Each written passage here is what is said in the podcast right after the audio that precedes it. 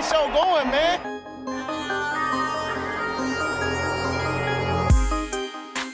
Angelo, what an interception! Steps into it, pass is caught! Diggs! Sideline! Touchdown! Unbelievable! Ihr hört Cover 3, der Podcast für Fantasy Football. Moin und herzlich willkommen zu einer neuen Folge Cover 3, der Fantasy Football Podcast. Mein Name ist Timo. An meiner Seite Rico Aloha hey. und der Björn. Grüße gehen raus. Schönen guten Tag. Schönen guten Abend. Ja, schönen guten Abend. Danke für dieses super tolle Signal, Björn, dass ich auch endlich mal weiß, wann ich anfangen soll. Klasse gemacht. Bin stolz auf dich. Kein, kein Problem. Ich probiere mich ja zu verbessern, wo ich kann. Ja, das ist, das ist hier vernünftiger Feedback, der auch ankommt, der auch umgesetzt wird. Klasse. So will ich das sehen. Ähm, ja. Bevor, bevor wir zu unserem eigentlichen Thema heute kommen, ähm, noch ein paar News von Björn gleich, aber zuvor noch eine Ankündigung. Äh, wir haben mal wieder was vorbereitet, bei dem ihr mitmachen könnt, falls ihr Bock habt. Predict the Pick. Vielleicht erklärt Rico kurz, worum es geht und wie ihr teilnehmen könnt. Yo, Predict the Pick. Ähm, der Draft steht bevor. Ziemlich genau in sieben Tagen. Um diese Uhrzeit geht's ganz, ganz langsam los.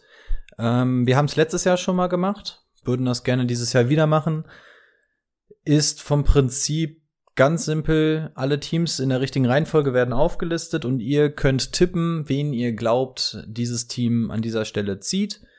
Ähm, bekommt da verschiedene Punkte. Wenn es die richtige Position ist, gibt's so und so viele Punkte. Wenn er einen weiter drunter ist, gibt's irgendwie ein bisschen weniger. Also das System habe ich auch noch nicht durchblickt. Aber es ist einfach an sich, ähm, ja, Ich glaube, es kommt dann auch ein bisschen drauf an, ob der zum Beispiel in den Top 10 geht. Wenn du halt sagst, er geht in den Top 10 und der geht halt an 10 und du sagst, der geht an 3, kriegst du aber auch irgendwie nochmal extra Punkte. Verrückte Nummer. Ganz genau. Auf jeden Fall haben wir gesagt, da machen wir wieder mit. Ähm, ich denke, wir drei spielen auch mit, beziehungsweise ich habe mich schon angemeldet. Mal gucken, ob die beiden Herren mitziehen. Und Natürlich. letztes Jahr haben wir ja auch gesagt, wir machen eine Kleinigkeit, die wir dort verlosen für den ersten. Und da haben wir jetzt kurzfristig überlegt, auch dieses Jahr wollen wir wieder eine Kleinigkeit machen. Und haben gesagt, dass der Gewinner von Predict the Pick ähm, Zugang zum Draft Speaker 2021 von uns erhält, um seinen Fantasy Draft zu dominieren. Ähm, das bewährte Tool mit 5-Sterne-Rezensionen bei Amazon, ähm, was alle Patreons lieben gelernt haben, kommt dieses Jahr ja auch wieder an den Start, noch ein bisschen umfangreicher und wir möchten dem Gewinner quasi die Möglichkeit geben, dieses Tool auch zu nutzen. Also, wenn ihr Bock habt, spielt gerne mit. Wir schicken den Link auch noch mal bei Instagram, Twitter und so weiter und so fort überall rein. Ansonsten könnt ihr auch bei nfl.com unter der Draft-Abteilung irgendwie mal Predict the Pick gucken und dann nach der Gruppe Cover 3 suchen. Kein Passwort, kein gar nichts. Einfach reinkommen, Spaß haben, mal die Tipps abgeben und mal schauen, wer von uns am besten liegt. Ich glaube, über die NFL Fantasy App kommst du, glaube ich, auch rein. Da müsstest ja ähm, am, am Anfang auch vorgeschlagen werden. Also mit dem, mit der wir sonst ja normal Fantasy Football spielen. Kann sein, dass darüber Ich glaube, dann wirst du zwar einfach nur auf eine Internetseite weitergeleitet, aber ich glaube, da kommst du auch drüber rein. Ein ganz kleiner Tipp am Rande, wenn ihr die Seite aufmacht, nicht wundern, die brauchst so zwei, drei Sekunden zum Laden. Das hat mich am Anfang ein bisschen verwundert. Also das ist irgendwie die einzige Seite, die auf der NFL-Seite ein bisschen braucht, bis sie fertig geladen ist. Also schaut gerne mal rein, den Link packen wir euch wie immer auch noch, vielleicht sogar in die Show Notes. Obwohl ich sagen muss, bei der NFL-Seite jetzt, wo wir hier schon mal dabei sind, ich habe immer Probleme. Also bei mir laden immer die Highlights und die Stats, wenn wir das immer für die Folgen vorbereiten. Da finde ich auch, ist ein bisschen langsam die Seite. Könnten Sie noch mal ein paar bisschen was bei für Amazon rausgeben für, für Cloud. Wäre vielleicht ganz vernünftig. Ich meine, mit dem neuen TV, die, die sollte ja ein bisschen Geld da sein. Stimmt. Ansonsten wechseln wir die Plattform. Seht zu. Direkt pleite.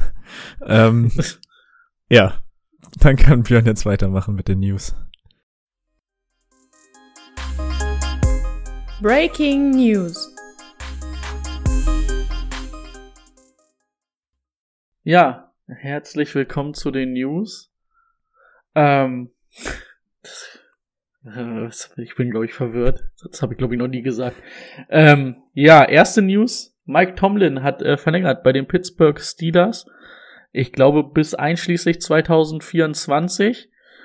Ähm, die Steelers irgendwie, die letzten drei Trainer sind bei den Steelers 54 Jahre am Werk gewesen. Also, da muss man erstmal Trainer sein. Da ist man anscheinend sehr lange Trainer. Ähm, ansonsten, die 49ers verpflichten Way Wayne Gellman. Letztes Jahr noch bei den Giants, letztes Jahr sogar in der zweiten Saisonhälfte. Also ich hatte ihn in ein, zwei Teams hatte ich ihn auf jeden Fall. Da war, war in Ordnung. Da müssen wir mal gucken, was das 49ers Backfield nächstes Jahr so macht oder für die neue Saison. Ähm, Alex Smith hat seine Karriere beendet.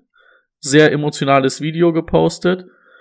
Ähm, kann man sich bei Twitter, Instagram, auf all seinen Seiten angucken. Adam Schefter, bla, Ian Rappaport haben es alle retweetet.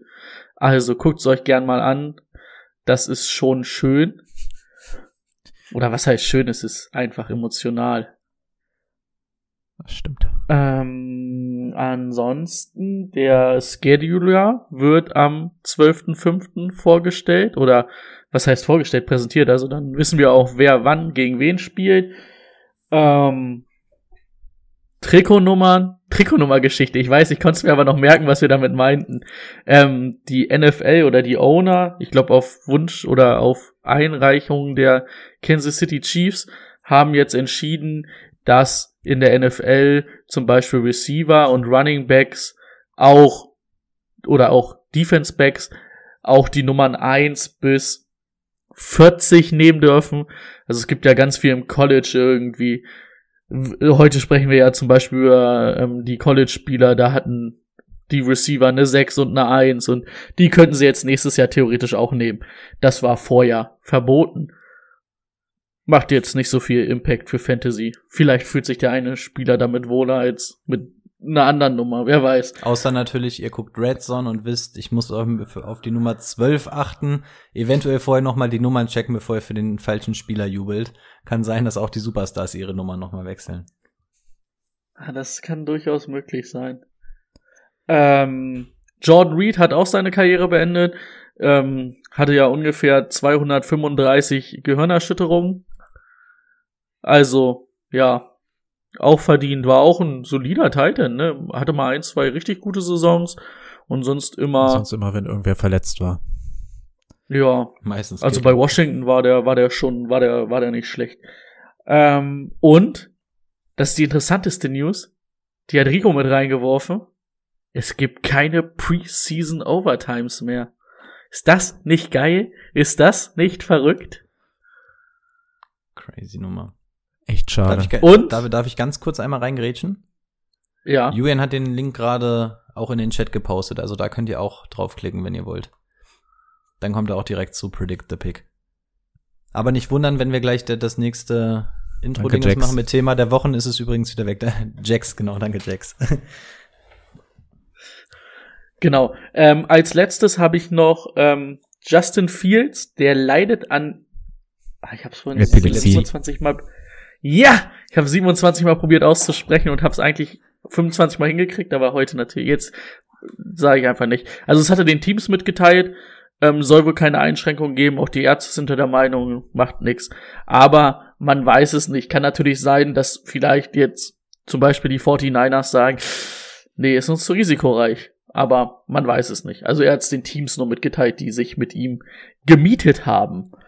Ansonsten war es das ich von meiner. Gehört, zu, zu Minnesota kann er nicht gehen, beziehungsweise auch da nicht spielen, weil die nach, nach dem Touchdown oder sowas immer komplett ausrasten mit den Lichtern im Stadion. Aber machen das nicht gefühlt alle? Er soll wohl da extrem sein, keine Ahnung. Aber doch stimmt, hab, äh, habt ihr noch das Minnesota Miracle vor Augen? Da ist auch die ganze Zeit ja. immer so dunkelhell, dunkelhell geworden. Aber also. Sch schön, wenn die dann im entscheidenden Drive auf einmal ihren eigenen Quarterback rausnehmen, weil aber auch als Gegner vielleicht ganz smart. Auch bei Field Goal, ja. beim Field Goal der Vikings einfach mal bevor Fields kommt, einfach mal ein bisschen einstreuen. Aber Oh, ich, ich, hätte, ich hätte echt gedacht, dass das das Ganze mehr beeinflusst, weil in so einem Stadion, also ich war ja nur in einem, bei einem London-Spiel mal dabei, aber da haben sie auch alles abgefeuert. Und jeder, der den Entrance und sowas kennt, ich hätte gedacht, das ist auf jeden Fall auch bei einem Footballspiel. Aber gut, wenn sie ihn nicht. Also er, er leidet wohl dran, so habe ich es gelesen, aber er hat es auch schon Ewigkeiten nicht mehr gehabt. Ach so, Ja, und, und ich seine, weiß, und seine, ich, ich bin, äh, hat auch eine Familiengeschichte, die hatten das irgendwie alle als Kind und dann im, wenn sie, als sie erwachsen geworden sind, hat's dann halt nachgelassen oder Okay. aufgehört. okay. also ich war, ich, ich bin jetzt auch kein Arzt, ich kann dir nicht sagen, inwiefern das triggert. Also kann ja auch sein, dass der eine es auf ist das. Alles, alles gut, alles gut. Ach so, Timo, ja. Alles Ich find's gut, dass Ich Timo das mittlerweile selber schon macht. Unser erstes. Timo, wie, wie, wie kannst du noch mal ganz kurz da drauf eingehen? Nee, habe ich ja schon gesagt. Äh, so, dass, so. das, das ist halt möglich, dass das im Alter dann ähm, aufhört. Dr. Med Timo hat gesagt, das funktioniert. Wunderbar, das freut mich. Ja, dann ähm, bin ich mit den News durch. Ergänzung hatten wir, glaube ich, nicht mehr. Wir hatten davor schon alles zusammengeschmissen. Wow, nach zwölf Minuten schon zum eigentlichen Thema. Oh nein, wie kommen, wie kommen wir denn nur auf eine Stunde dann heute? Aber die Frage Keine ist, was Ahnung. machen wir denn heute eigentlich? Jingle up. Let's get to work. Das Thema der Woche. Jetzt hat's wieder nicht so gut geklappt, aber naja. ähm, ja, Thema der Woche. Letzte Woche Quarterback Tight End.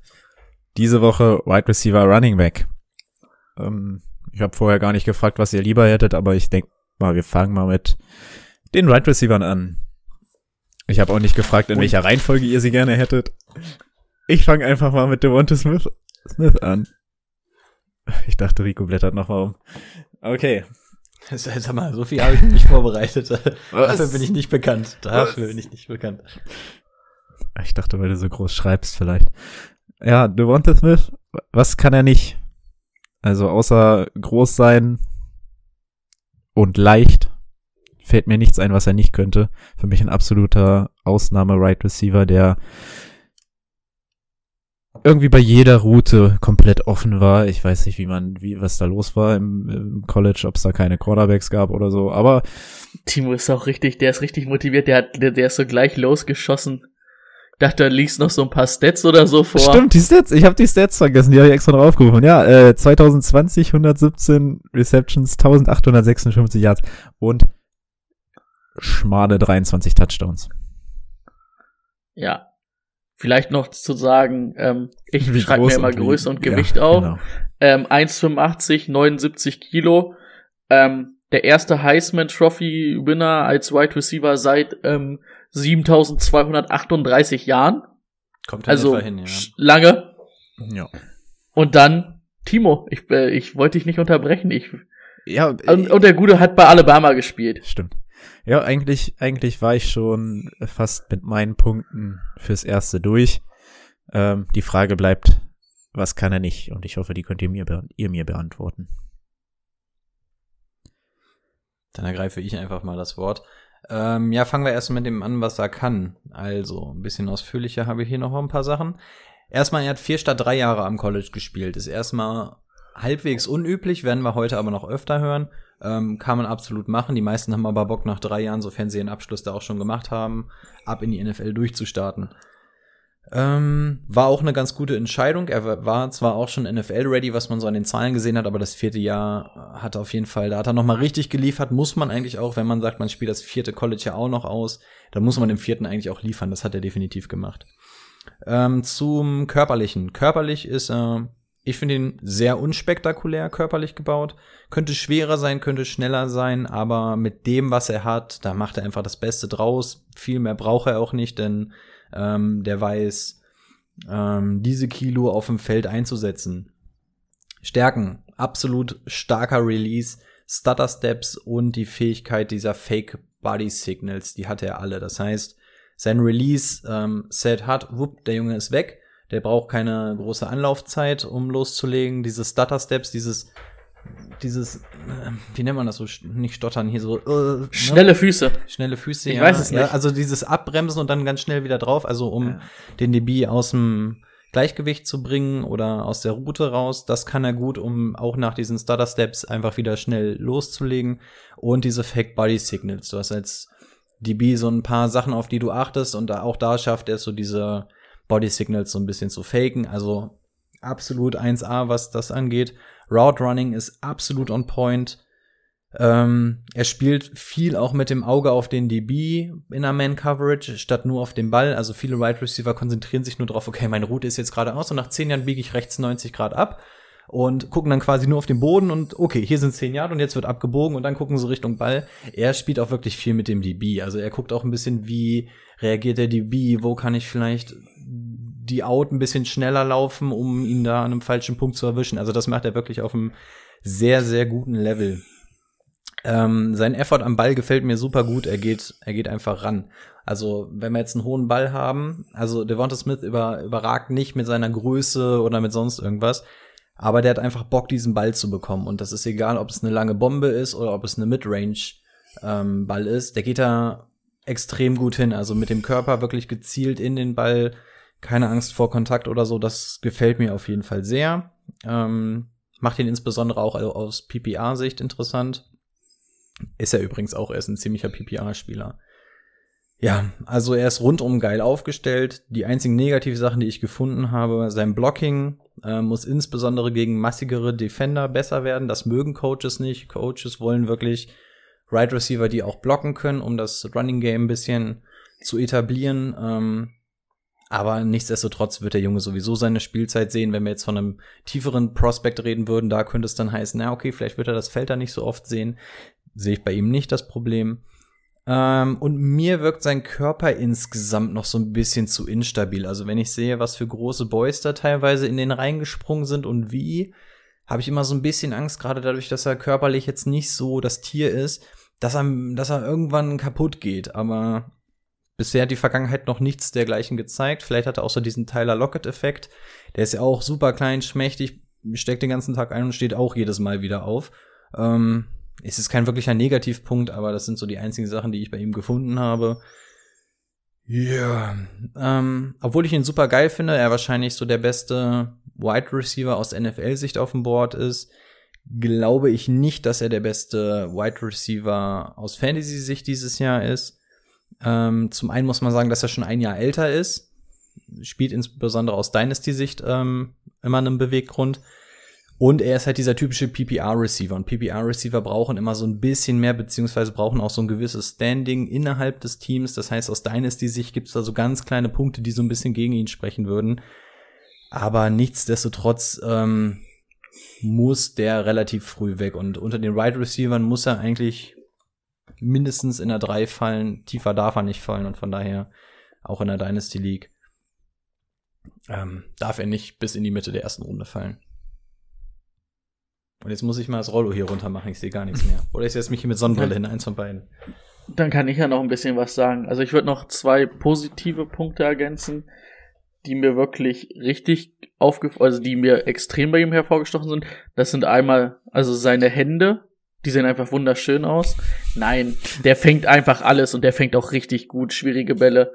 Und after the catch, also ich finde, er findet gut die Räume, bewegt sich da gut rein und das hat aber Timo gesagt, ne? Also ja. Separation, ja, ja. Separation, hat er, glaube ich, bei jedem Catch gehabt. Also ich weiß gar nicht, wo die Defender manchmal waren. manchmal war kein anderer im Bild. Also. Hm, das ist richtig.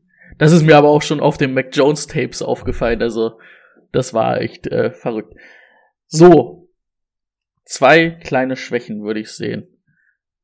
Eine hat Rico schon angesprochen, so ein bisschen die physisch, die Physis. Die Frage ist, auf also jetzt auf dem nächsten Level, ne? Das ist die NFL. Da spielt man natürlich körperlicher. Er hat jetzt im College, wenn da wirklich mal ein physischer Corner gegen ihn gespielt hat, hat er sich schon mal aus der Route ähm, drängen lassen. Hat er meistens trotzdem irgendwie gewonnen. Das ist halt auch verrückt bei ihm. Aber da muss man halt gucken, wie sich das auf NFL-Niveau überträgt. Und was mir noch, oder was ich fand, er ist halt, also er hat halt keine Elite-Speed, wie zum Beispiel einen, über den wir nachher noch sprechen, also ist kein Speedstar. Und auch ähm, das Route Running ist gut, aber es ist jetzt nicht, sage ich mal, auf dem Elite-Level. Also ich glaube, letztes Jahr Jerry Judy, das ist so für mich das Elite-Level, wenn einer aus dem College kommt und ähm, Route Running macht, das hat er auch nicht. Aber, keine Ahnung, er gewinnt halt trotzdem immer und hat die Bälle immer. Und das ist so ein, das ist so ein bisschen der Punkt. Also ich habe ein bisschen Angst, dass es vielleicht dieses Jahr noch nicht so geil wird, weil er vielleicht echt ein Jahr Probleme haben wird, sich an die Physis in der NFL zu gewöhnen. Deswegen weiß ich nicht, also ob das dieses Jahr so geil wird. Ich glaube, über einen Flex-Spieler hinaus, da müsste es schon richtig gut laufen, oder? Kommt, glaube ich, auch echt drauf an, was für einen Landing-Spot er hat. Ne? Wenn, man, wenn er jetzt zum Beispiel bei den Jaguars wäre, wo jetzt nicht, oder bei den Jets, also irgendwo, wo jetzt vielleicht nicht das größte Wide Receiver Core wäre, wo ich sage, okay, da hat er die Chance, innerhalb der Saison vielleicht sogar zur Nummer eins aufzusteigen. Dann wahrscheinlich schon, weil er die Receptions bekommen wird, aber bei jedem anderen Team wird er nicht die Nummer eins auf einmal sein. Und von daher glaube ich auch irgendwo ein bisschen tiefer, also auch hier wieder Landing Spot. Okay. Aber ja, also es hat auf jeden Fall Spaß gemacht, ihn zu gucken, aber also ich ich fand es aber wirklich überraschend, dass er also wie er immer gewonnen hat, also weil es auch oft nicht spektakulär aussieht, ne? Ja, also ich bin tatsächlich diesmal sogar ein bisschen anderer Meinung. Ich, für mich, von denen, die ich gesehen habe oder von denen, die wir heute besprechen, finde ich, glaube ich zumindest, dass er ähm, direkt einen Impact haben wird in der NFL. Kommt natürlich, wie gesagt, auf den Landing-Spot an, aber für mich ist er derjenige, der den größten Impact haben könnte. Also natürlich ist er noch ein bisschen schmal. Ähm, da hoffe ich auch, dass so ein bisschen was noch dazu kommt, aber dieses Route Running, also das ist das, was ich an einem Right Receiver liebe. Ich bin da nicht so, ich glaube, Right Receiver haben im ersten Jahr mehr Probleme, wenn sie die Leute, also wenn sie die Contested Catcher sind. Ich glaube, da sind die Cornerbacks einfach viel, viel weiter in der NFL ähm, und bei ihm ist einfach die Separation da. Ich glaube, das wird direkt einen Impact haben. Auch für, gerade für PPR finde ich ähm, ideal der Junge. Aber das können wir gleich mit dem zweiten verbinden. Ähm, darf ich noch was fragen? Ja. Du bist ja, du bist ja richtig positiv. Also, ja. wo würdest du ihn jetzt einordnen zu Judy und Lamp letztes Jahr? Vor den beiden? Vor nee, irgendjemanden? Ne, nee, vor, vor, also vor Judy und Lamp glaube ich nicht. Also in einer ähnlichen Kategorie, le leicht dahinter, aber ich glaube, ja, also da kommt es dann halt auch drauf an, ähm, wo er landet. Ich glaube, da gibt es einige, die ganz gut in Frage kommen. Ich könnte mir auch Miami vorstellen. Ähm, also ich, ich glaube, er hat einfach bessere Voraussetzungen, als jetzt ein Judy letztes Jahr hatte. Mit dem ja, also Ich glaube auch, wenn, wenn, wenn, wir, wenn wir es mit den beiden vergleichen, dann ist er auf jeden Fall eher Judy als Lamb. Lamb kommt ja doch eher so ein bisschen über die Physis. Ähm, und ja, also versteht mich nicht falsch, ich glaube auf jeden Fall, dass das eine Nummer sein wird. Also sonst würde ich ihn auch nicht halbwegs früh ziehen. Ne? Aber er ist halt dieser PPR-Spieler, das ist super interessant. Adam Thielen ist zum Beispiel auch ein PPR-Guy. Ähm, Allen Robinson, um das krasseste Beispiel zu zeigen, ne? PPR, was PPR-Receiver ausmachen das ist unfassbar krass. Also bis aber, bis er dieser Nummer eins Receiver in einem Team ist, wo dann wirklich du richtig diese Früchte tragen kannst von PPA, da wird es ein bisschen dauern, aber nichtsdestotrotz, der wird auf jeden Fall seinen Impact haben. Also davon bin ja. ich absolut überzeugt, ja. Ich war jetzt nur, weil es für mich jetzt, für mich war ich letztes Jahr bei Judy und Lem deutlich optimistischer auch für Jahr eins. Nee, deutlich würde ich da nicht sagen. Ja, also schwierig auch ein bisschen das Outcome von den beiden zu sehen. Beide hatten ihren Quarterback nicht so wirklich, ne? Also der eine so gut wie gar nicht, der also andere so vor der also jetzt in diesem, wo wir gerade okay. in diesem in diesem Prozess in diesem Jahr sind. Zu dem Zeitpunkt, wo wir letztes Jahr die analysiert hatten. Ich meine, dass bei Judy dann zum Beispiel der Nummer 1 Receiver mit Kirtland Sutton halt ausgefallen ist und dann bei den Cowboys halt der ganze Jahr die Receiver, äh, der Quarterback oder das dreiviertel Jahr, das ist natürlich dann Dings, ne? Aber keine Ahnung, wenn Lamp jetzt zu den Jaguars geht und Trevor Lawrence sich am zweiten Spieltag das Kreuzband reißt, dann. Ja, also ich hätte, ich hätte. Ist halt auch scheiße, ne? Wahrscheinlich, Stand jetzt hätte ich gesagt, also Judy hätte ich an eins gesehen Und ich glaube, dass sich Smith und Lamb dann so ein bisschen um die zwei bei mir gestritten hätten. Weil ich bin halt wirklich Fan von PPR-Receivern. Ähm, ne? PPR-Receiver aus Fantasy-Sicht sind geil. Ähm, ja, wahrscheinlich hätte ich ihn da irgendwo angesiedelt, aber ich glaube Lamb eventuell noch slightly höher, weil der noch mal irgendwie ein bisschen mehr mitbringt. Von den Reihenvoraussetzungen.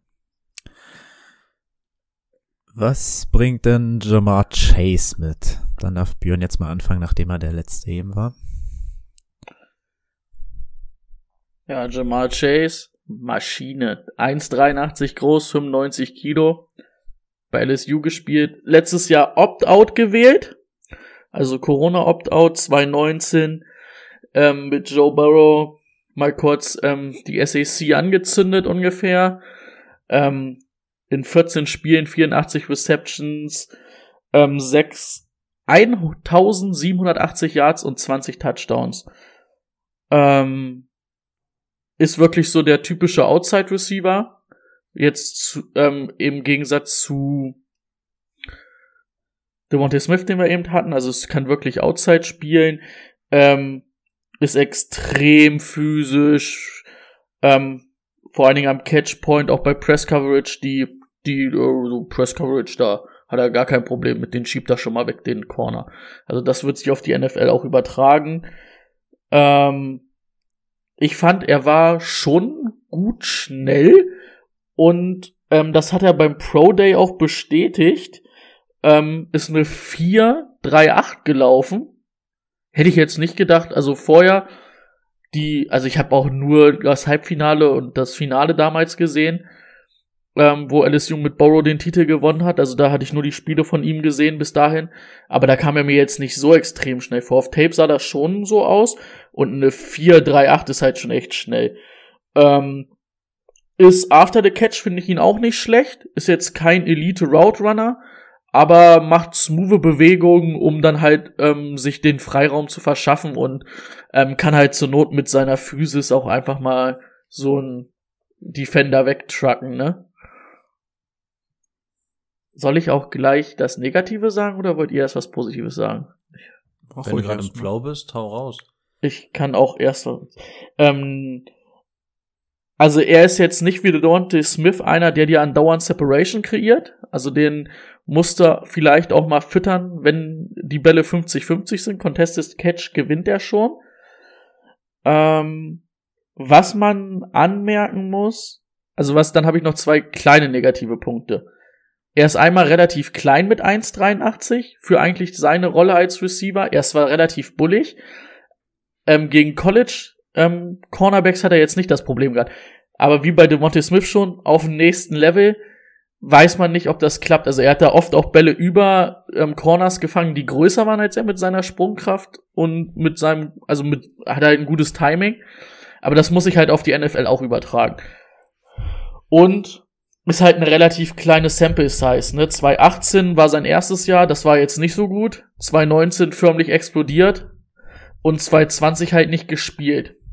Also es wäre schon cool gewesen, hätte man den 2020 noch mal, noch mal sehen können, dass er das bestätigt aus 2019.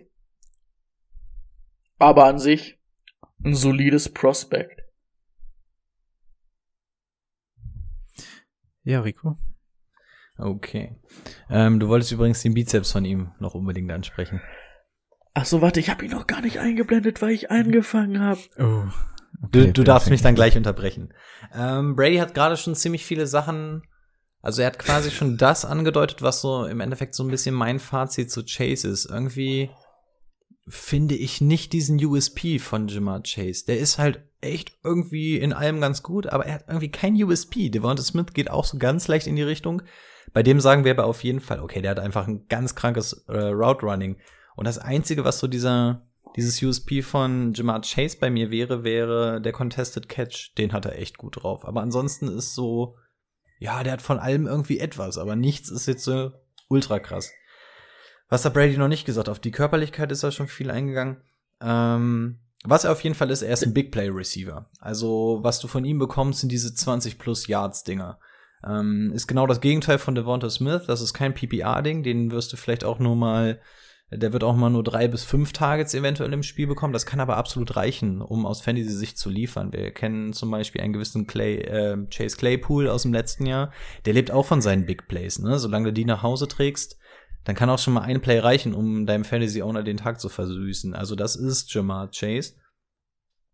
Ähm, die Contested Catches hat Brady angesprochen. Ich finde, ähm, was mir gerade aus den Augen eines ehemaligen Torwarts ähm, aufgefallen ist, er hat den perfekten Absprung. Also wenn der Ball in der Luft ist, hat er das perfekte Timing, dass er weiß, wann er abspringen muss, damit er wirklich mit der Größe, die er hat, dass er ihn wirklich den Ball am obersten Punkt abgreifen kann. Also das gefällt mir gut. Das Timing ist wirklich sehr, sehr gut, gewinnt dadurch sehr, sehr viele ähm, Receptions für sich ist dadurch, glaube ich, auch ein Red Zone Guy. Also er hat so diese Big Play Fähigkeit. Trotzdem ist er aber, glaube ich, auch in der Red Zone ganz interessant. Gerade weil so diese, die Dinger sind natürlich in der Red Zone sehr, sehr beliebt. Ne? Lass mal in der Mitte einlaufen und dann, dann so 45 Grad nach innen und dann wirfst du das Ding so schön über den Cornerback drüber und dann Contested Catch kurz bevor die Endzone zu Ende ist. Ganz bekannter Wurf aus der Red Zone. Gerade da ist er natürlich interessant, ne? weil er diese Contested Catches kann. Also auch da aus Fantasy-Sicht vielleicht noch mal Chance auf den einen oder anderen Punkt. Ähm, ja, negativ bei Beispiele, nee, Beispiele nicht, ähm, Sachen, die ich mir aufgeschrieben habe. Er ist kein High-Volume High ne? Das ist genau das Gegenteil von Smith, wie ich schon gesagt habe, ist eigentlich aus Fantasy-Sicht immer das sicherere Ding, ne? Wir wollen eigentlich immer erstmal einen sehr guten Floor haben, nach Luft nach oben kann immer gerne sein. Ähm, Chase ist dann halt schon so ein bisschen dieses Spiel mit dem Feuer. Ähm, und was ich von ihm gerne noch mal sehen würde, wären ein bisschen mehr Routen. Also dadurch, dass er irgendwie nicht schnell genug ist, um à la Stephon Dix diesen tiefen Ball zu holen, aber auch nicht körperlich genug, um à la Allen Robinson in der Mitte irgendwie Bälle abzugreifen, würde ich bei ihm gerne ein bisschen mehr Routen sehen. Also wenn, wenn er dann irgendwie sehr, sehr versibel ist, dann fände ich das schon wieder okay. Aber irgendwie hat man immer ziemlich ähnliche Routen von ihm gesehen. Wenn er da dann wirklich zumindest ein bisschen breiter aufgestellt Hat halt ist. auch kaum Slot gespielt, ne, muss man halt auch sagen. Wir hatten letztes Jahr hatten wir Justin Jefferson, der hat halt LSU im Slot gespielt und hat da jeden Snap gespielt im Slot. Also Chase hat halt wirklich nur Outside gespielt, ne? Und da halt immer mit den gleichen Routen und das finde ich so ein bisschen durchschaubar. Also gucken, dass man den vielleicht ein bisschen vielseitiger einsetzen kann. Das wäre schon gut. Und zu dem Opt-out, was Brady auch schon angekündigt hat, ist natürlich immer schwer, ihn jetzt so körperlich einzuschätzen. Also es gab auch Berichte, wie seine jetzige Lage ist. Das sieht alles von den Werten her okay aus.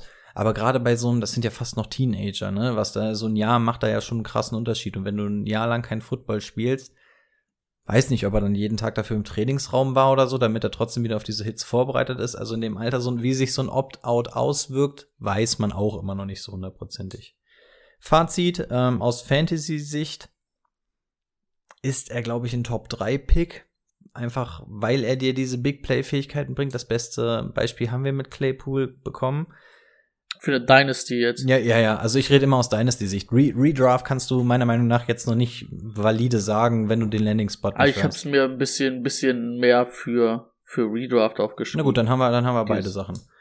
Ähm, und dadurch, dass er kein PPR-Monster ist, ist er definitiv ähm, nicht Right Receiver Nummer eins, der vom Board gehen darf. Frühestens Nummer zwei. Ich wäre aber d'accord, wenn er wahrscheinlich ein bisschen tiefer gehen würde. Aber ich würde sie, die Wide Receiver, die wir jetzt so nennen, würde ich ihn auch in der Reihenfolge, wenn draften, in der wir sie vorlesen. Ähm, Brady, du hattest noch irgendwas zur Redraft-Liga jetzt? Ja, ich würde einmal, bevor ich das zur Redraft-Liga, einmal nur kurz mal sagen, weil wir immer sagen, er ist relativ klein. 1,83. Devontae Smith 1,85, den wir schon als schlaksig und klein bezeichnen. Ähm, CD Lamb letztes Jahr 1,88. Also da fehlt schon ein Stück. Nur um das nochmal reinzuwerfen. Ja, der Wante Smith ja, ist übrigens nicht 6 irgendwas, ne? Der war am Pro Day auf einmal nur noch 5,8. Also der, der, oder 15 oder so, der ist, äh, der ist, der ist nicht, nicht, also nie, auf jeden Fall nicht größer als wie, wie, wie, wie kommt das denn? Also, äh, ich hab's mir halt, ich hab's mir von der offiziellen Alabama-Seite rausgesucht. Äh, Was ist da los? Das ist doch irgendwie, du bist doch morgens immer so größer als nachmittags, oder? Weil sich im Schlaf deine Wirbelsäule, äh, oder andersrum. Also, du bist morgens auf jeden Fall zwei Zentimeter Unterschied zu abends. Also, wer weiß. Auf meinem ah, Perso bin ja, ich, glaube ich, auch 1,98 groß. Das ist jetzt aber auch keine valide Aussage. Mindestens. Okay. Ähm, er ist auf jeden Fall kleiner als Lamp und nicht viel größer oder genauso groß wie Devontae Smith. Ja. Für einen Outside Receiver schon sehr ja. klein. Ähm, ich habe mir aufgeschrieben, um das nochmal von Rico aufzugreifen. Kommt wirklich, wirklich drauf an, wo er hinkommt. Bei ihm ist es halt auch wirklich ein Quarterback, der ihn vertraut, der ihn diese ähm, 50-50 Bälle auch wirft, ne? Und ich kann mir wirklich vorstellen, dass das aus Redraft-Sicht im ersten Jahr nicht geil wird. Gefährlich. Also- gefährlich halt. Ich, also bei Lamb war ich ja letztes Jahr, da habe ich ja hier, Woo! da ich die Fahnen geschwungen und gesagt, den ziehe ich überall, wo es geht, habe ihn auch fast überall gezogen, wo es ging und war hyped. Bei, ähm, bei Chase bin ich da nicht so hyped. Deswegen, also Ja, und, und vielleicht in ein, zwei Jahren oder in, ja, in so einem zweiten Jahr mit ein bisschen Entwicklung. Ich glaube, der braucht ein Jahr in der NFL, um sich daran zu gewöhnen. Und vor allen Dingen auch durch dieses Opt-out hier. Das fehlt ihm halt auch einfach in seiner Entwicklung. Das muss man halt auch ehrlich sagen. Ja. Und vielleicht auch ein Right Receiver vor ihm, ne? Ich glaube, bei dem würde es auch gut tun, wenn er in diesem Team so ein bisschen im Schatten laufen kann und sich da irgendwie so ein bisschen entwickeln kann. Wäre vielleicht auch Ja. echt gut. So, ich habe irgendwie noch gar nichts dazu gesagt, aber das kommt jetzt. Äh, man muss ja auch mal sagen, dass predicted wird, dass er immer der erste Right Receiver ist, der vom Board geht. Ich weiß, hatte, habe ich jetzt eben noch nicht so mitbekommen. Aber ähm, Ist auf vielen Boards sehr hoch. Wenn wir jetzt jemanden auswählen müssten, bei dem wir sagen, das wird ein Bass, dann würde ich, würde ich auf ihn setzen. Also äh, das äh, kann, das ist auch die größte Chance, dass ich mich da, da in ihm komplett täusche, aber ich habe da nichts gesehen, was mir mich irgendwie überzeugt hat, dass der es auf NFL-Niveau direkt irgendwie schaffen könnte. Also zu, ich, was habt ihr alles schon gesagt, zu klein für einen Outside äh, Right Receiver. Das, was ich nicht bedacht habe, so Red Zone, ja okay, das kann ich mir noch vorstellen. Ähm, aber keine Separation. Ich glaube nicht, dass bei den möglichen Landing Spots, die ich mir jetzt mal so angeschaut habe, ich glaube nicht, dass er zu den Bengals gehen wird. Ähm, Eagles, Herr Bengals wäre wahrscheinlich Äh. noch das Beste, aber der Arrow wäre noch mal geil, ne? ja, das wäre geil, aber, Aber- das können die Bengals nicht machen. Also wenn die Nein, Bengals machen, von dann, mir dann, aus- dann trete ich von meiner Aussage zurück. Aber Eagles oder sowas, Aber wenn dann, wenn, also wenn es so kommen würde an fünf, glaube ich eher, dass sie auf Pits gehen, wirklich. Also wenn sie nicht den O-Liner ziehen, was sie eigentlich müssen, Ja. einen O-Liner nehmen. aber dann würde ich eher auf Pits tendieren und hin den nehmen. also, also wie gesagt, ich sehe, Du hast ja mit T. Higgins schon so ein Ding da, ne? für, für mich ist er auf jeden Fall, also wenn wir das 2019er Jahr, Jahr jetzt zu, zugrunde legen von den Right Receivern, also Justin Jefferson ist auf jeden Fall vor ihm. Ähm,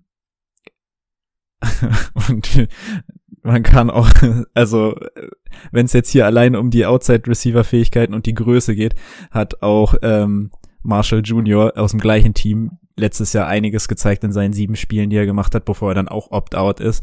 Äh, also ich sehe nicht das, was die Leute sehen. Ich weiß nicht warum, aber ich sehe ich sehe es einfach nicht. Und deswegen glaube ich, für mich ist das ein ist das ist das ein Bast. Und den würde ich auf jeden Fall nicht in der Read-Off Liga ziehen. Ich würde ihn auch nicht in der tatsächlich nicht in der Dynasty ziehen wollen. Ah, Ich, ich sehe es schon, wie er bei Timo in jedem Team Wir sind gar kein Team. Ich bin Ja. mal gespannt, wenn bei uns in der Dynasty League die Rookie Drafts anstehen. Die, die Umfragen sehen übrigens so aus, als wenn wir zwei separate machen, also wenn wir wirklich einen Rookie Draft machen. Ich bin sehr gespannt, wo unsere Rookies dann gezogen werden von uns. Ich bin all in bei Mac Jones. Ist, glaube ich, bei uns aber auch echt gut, dass wir das mit diesem Rookie Draft machen, dass wir noch mal so ein bisschen auch dieses Gespür dafür bekommen. Ich glaube, das tut uns auch ganz gut, wenn wir das echt noch mal ein bisschen machen. So, jetzt haben wir, kommen wir wieder zurück zu Alabama. Nachdem wir jetzt Alabama, LSU, wieder Alabama, Jalen Weddle. Brady wird uns gleich seine Größe und sein Gewicht verraten. 2000. Darf ich ganz kurz eine Sache machen? Ihr sagt mir, wir sagen alle bei drei einen Spieler, an den er uns aus der NFL erinnert. Also eigentlich müssten wir alle sofort einen Spieler haben. Oder habt ihr, gar- habt ihr keinen? Doch. Okay. Timo, hast du zufällig einen, an den er dich sofort erinnert? Vom Grundding in schlecht natürlich erstmal und sowas? Okay, Brady, wollen wir beide auf drei? Dann, ist dann, ja, ich versuch's einfach Ja. mal. Eins, zwei, drei. Tyreek Hill. Ja, Tyreek Hill, aber, aber physischer. Ja. Ja. Es So. ist halt, es ist halt in der Zwergenliga ist halt schwer, äh, also, ne, da, da gehört nicht dafür viel dazu, um physischer zu sein als der andere. Ja. Also äh, so groß, so groß wie The, ähm, Devonta Smith wohl, wenn ich das hier so sehe. Also er soll 1,78 sein. Also jetzt äh, bezweifle ich ja wieder alles hier. Ja, das kann aber sein. Aber, also ich glaube. aber pauschal hätte ich auch wirklich gesagt, so er und Devontae Smith, weil das wären ja knapp sieben Zentimeter. Nee, so weit sind die nicht auseinander in echt. Nicht. Also wenn ich die nebeneinander gesehen habe, ähm, Gleiche, ja, gleich, 82, gleich, gleich klein. 82 Kilo, hat sich leider Anfang der Saison den Knöchel gebrochen, Ja. kam aber zum Finale wieder. Ich bin noch gar nicht zu den Stats gekommen. Ach 591 so, Yards, vier Touchdowns. Wie Brady schon gesagt hat, linken Knöchel gebrochen. Also nicht ganz so viel gesehen in 2020 von ihm. Also davor jetzt auch nicht so überragend gewesen. Ähm, ja. Was haltet ihr von ihm? Soll ich anfangen? Ich bin, ich Hast du bin ihn schon Fan. eingestellt? Hast du ihn schon? Ähm, fast. Weil heute bin ich ein bisschen durcheinander. So, für unsere Twitch-Zuschauer, das ist Jane Wardle, Ja. guter Mann. Ähm, aber ich bin, ich bin hyped, ich mag den, ich bin, ich hat, hat er mir gefallen, ne? Der hat mir aber auch schon vor zwei Jahren auf dem Tape von Judy manchmal gefallen. Das ist nämlich auch schon die Wahrheit. Seitdem bin ich schon ein bisschen freudig auf den. Ähm, was ist Jane Waddle? Rico hat's gesagt, Tyreek Hill Vergleich. Also, der ist, der, der ist schnell, der ist, der ist verdammt schnell. Henry Rux ist letztes Jahr eine 4, 2, 5 gelaufen auf 40 Yards. Ähm, dieses Jahr, also bis jetzt ist er noch kein 40-Yard-Dash offiziell gelaufen bei Alabama. Aber man hat viel gelesen, dass er im Training schneller war als Henry Rux. Das kann ich mir gut Habe ich vorstellen. einige Berichte gesehen. Und das soll schon was heißen. Ähm, wenn ich sage schnell, sage ich Elite Speed und, also wirklich Elite Speed und extrem explosiv. Also, die Cornerbacks, das ist ja die SEC, das ist die beste College Division. Die waren, da waren fast keiner auf seinem Level von der Speed. Also, das war wirklich, huh, moin. Ähm, Cuts, mega gut. Sehr schnell, verliert er kaum Geschwindigkeit.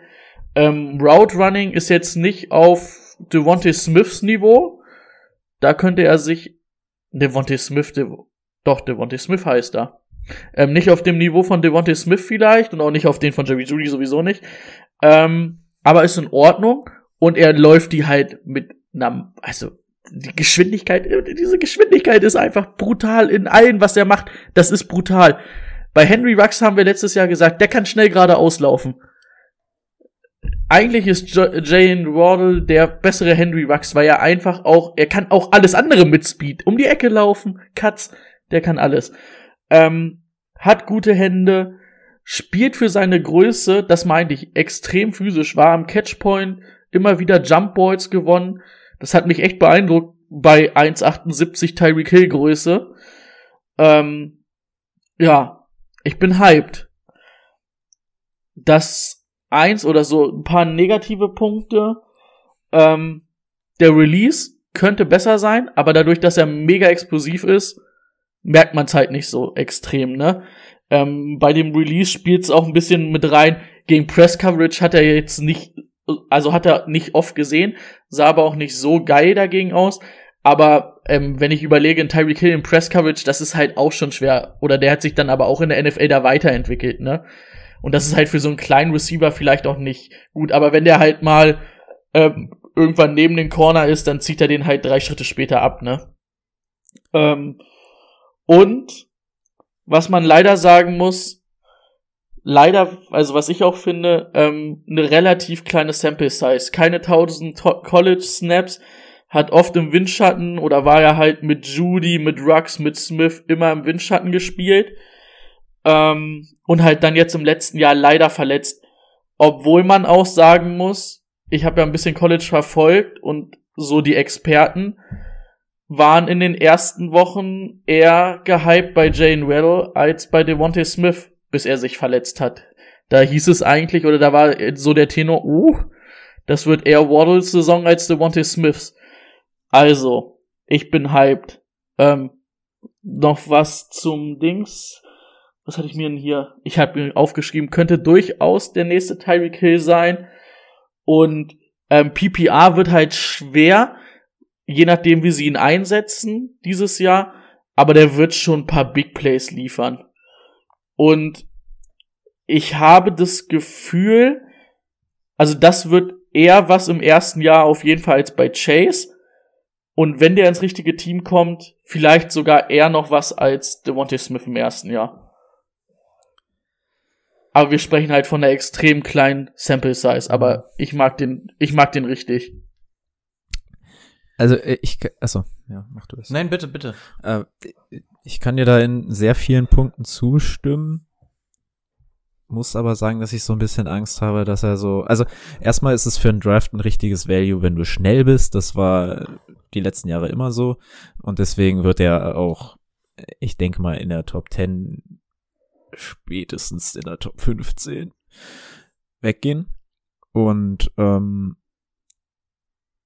ich habe ein bisschen Angst, dass er so, dass er so zu einem Returner oder sowas verkommt und gar nicht. Ach so, das sollte man vielleicht noch erwähnen. Das kann er nämlich auch. Das kann er, der ja, ah, also, okay, Rico, ich sag nichts. Das kann, das kann er, das kann er natürlich richtig gut und ähm, ja, das bringt ja halt aus Fantasy sich nicht so viel. Auch wenn ich mir die Landing Spots so angucke, vielleicht die Lions. Nee, will ich den nicht haben. Nein. Und dann wird's auch schon wieder eng. Dann könnte könnte man wieder über die Eagles sprechen oder, Nein. oder ganz, ganz spät äh, über die Patriots. Ja! Die hab ich, und ein Team habe ich auch noch aufgeschrieben. Hast du das Ja. auch noch? Hast du Nee, noch eins, ja. oder? Ja, hab ich Dolphins hätte ich mir auch noch aufgeschrieben. Die sind auch sehr Oh, boy. Äh, Dolphins Aber die können an sechs, an sechs ist zu früh, ja. glaube ich. Aber, aber sind Wide Receiver needy. Also es wäre an sich erstmal eine Möglichkeit. Und Tour weiß, wie er den bedienen muss. Morgen. Da kommt Freude auf. Okay, krass, dass du so gehypt bist. Ich bin wirklich, also, wie gesagt, ich habe den das erste Mal damals gesehen, als wir Judy geguckt. Nee, als, wen haben wir denn da geguckt, der aus Dings kam? Ähm, Rux? Rux und Judy waren letztes Jahr. Wir haben vor unserer ersten Draft Preview kam auch irgendein Alabama oder ein aber nicht Alabama. Ridley. Das kann Kevin Ridley gewesen sein. Das könnte echt Kevin Ridley gewesen sein übrigens. Der kam ja auch aus Alabama. Das könnte echt sein. Und ich war damals schon, hat er mir gefallen und letztes Jahr auch immer wieder auf diesem Tape aufgefallen, was für ein ekelhafter, schneller Typ da rumläuft. Neben Rux. Stell dir mal vor, eine Offensive mit Rux und ihm, Alter. Aber Rico, ich möchte nicht zu sehr hyped sein.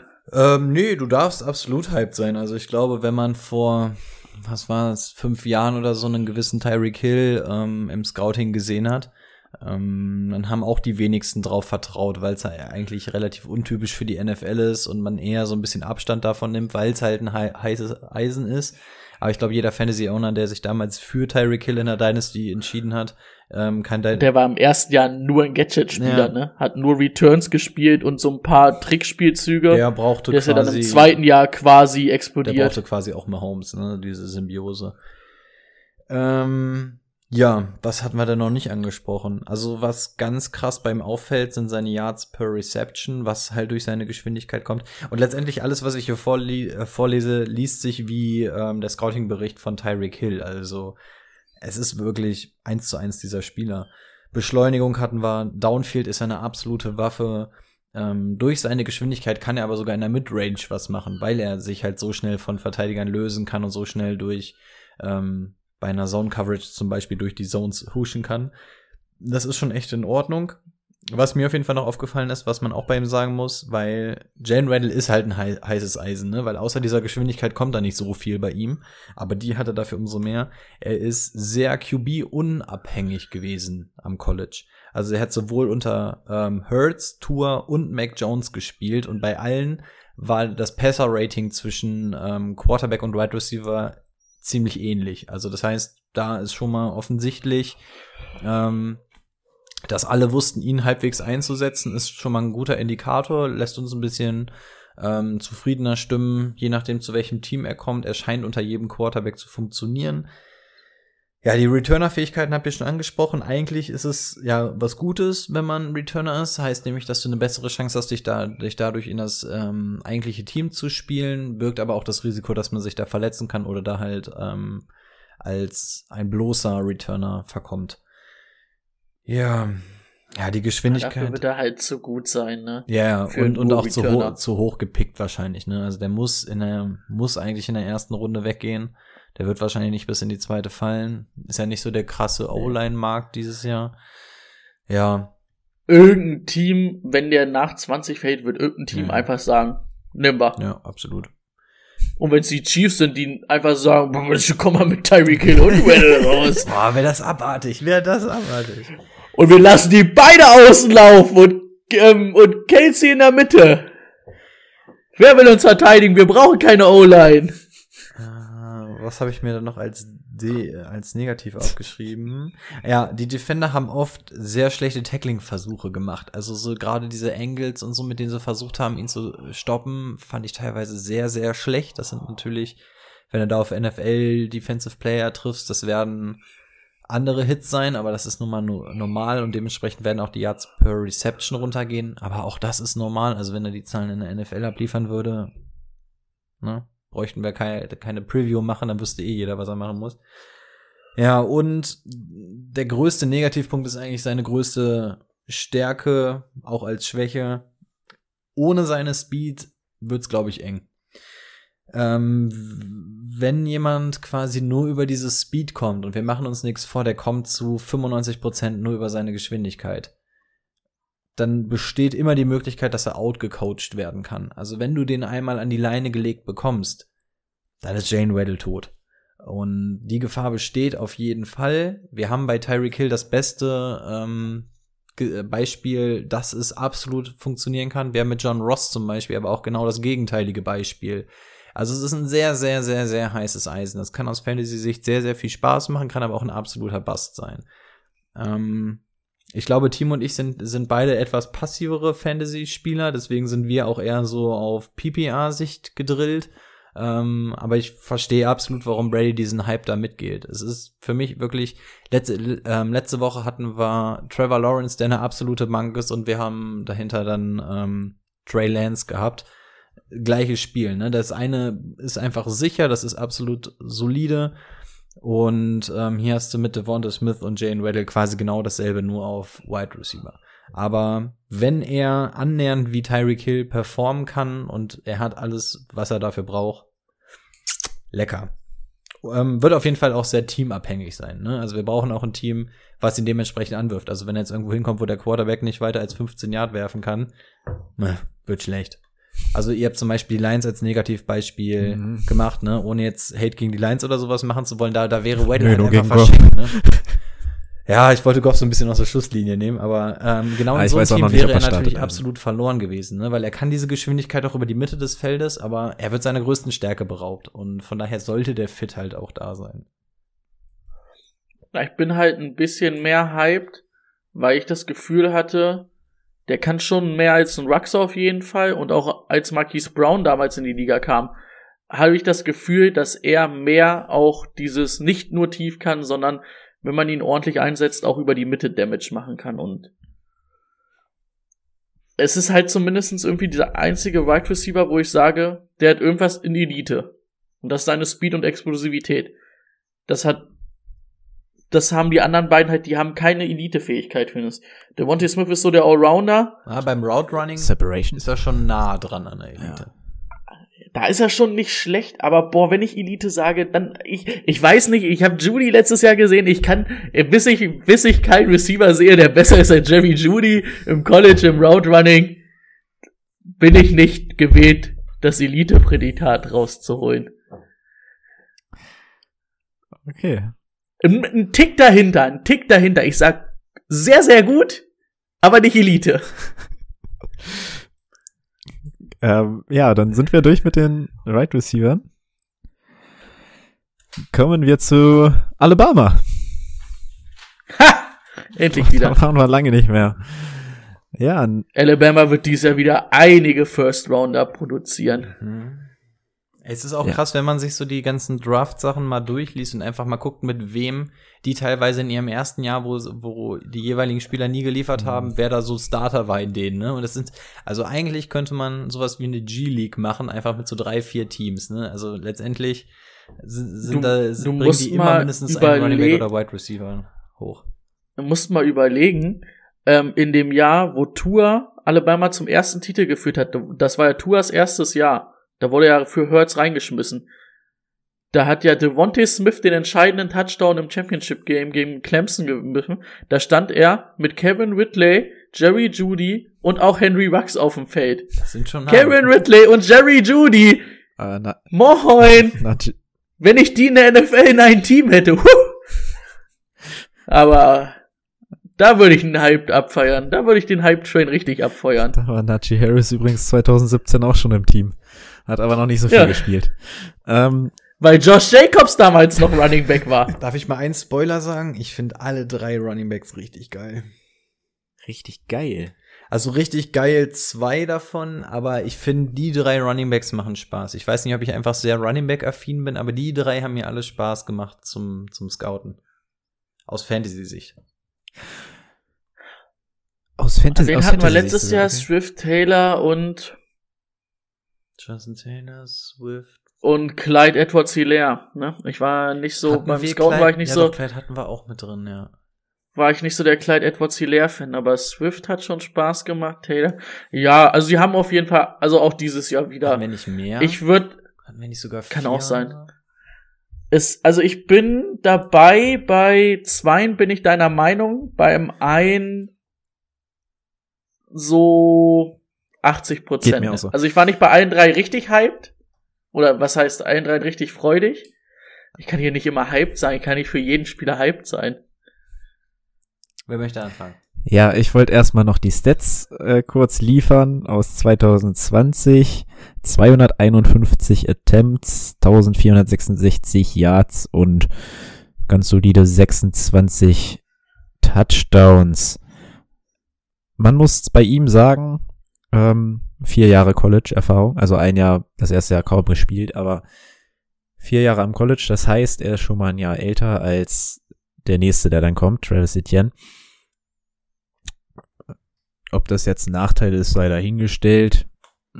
Ähm, aber ja, erwähnt sein sollte es. Brady, wie groß und wie schwer ist er denn? Uno Momento. Ich wollte gerade gucken. Ach, wir hatten noch J.K. Dobbins mit drin als Running Back. Stimmt. so okay.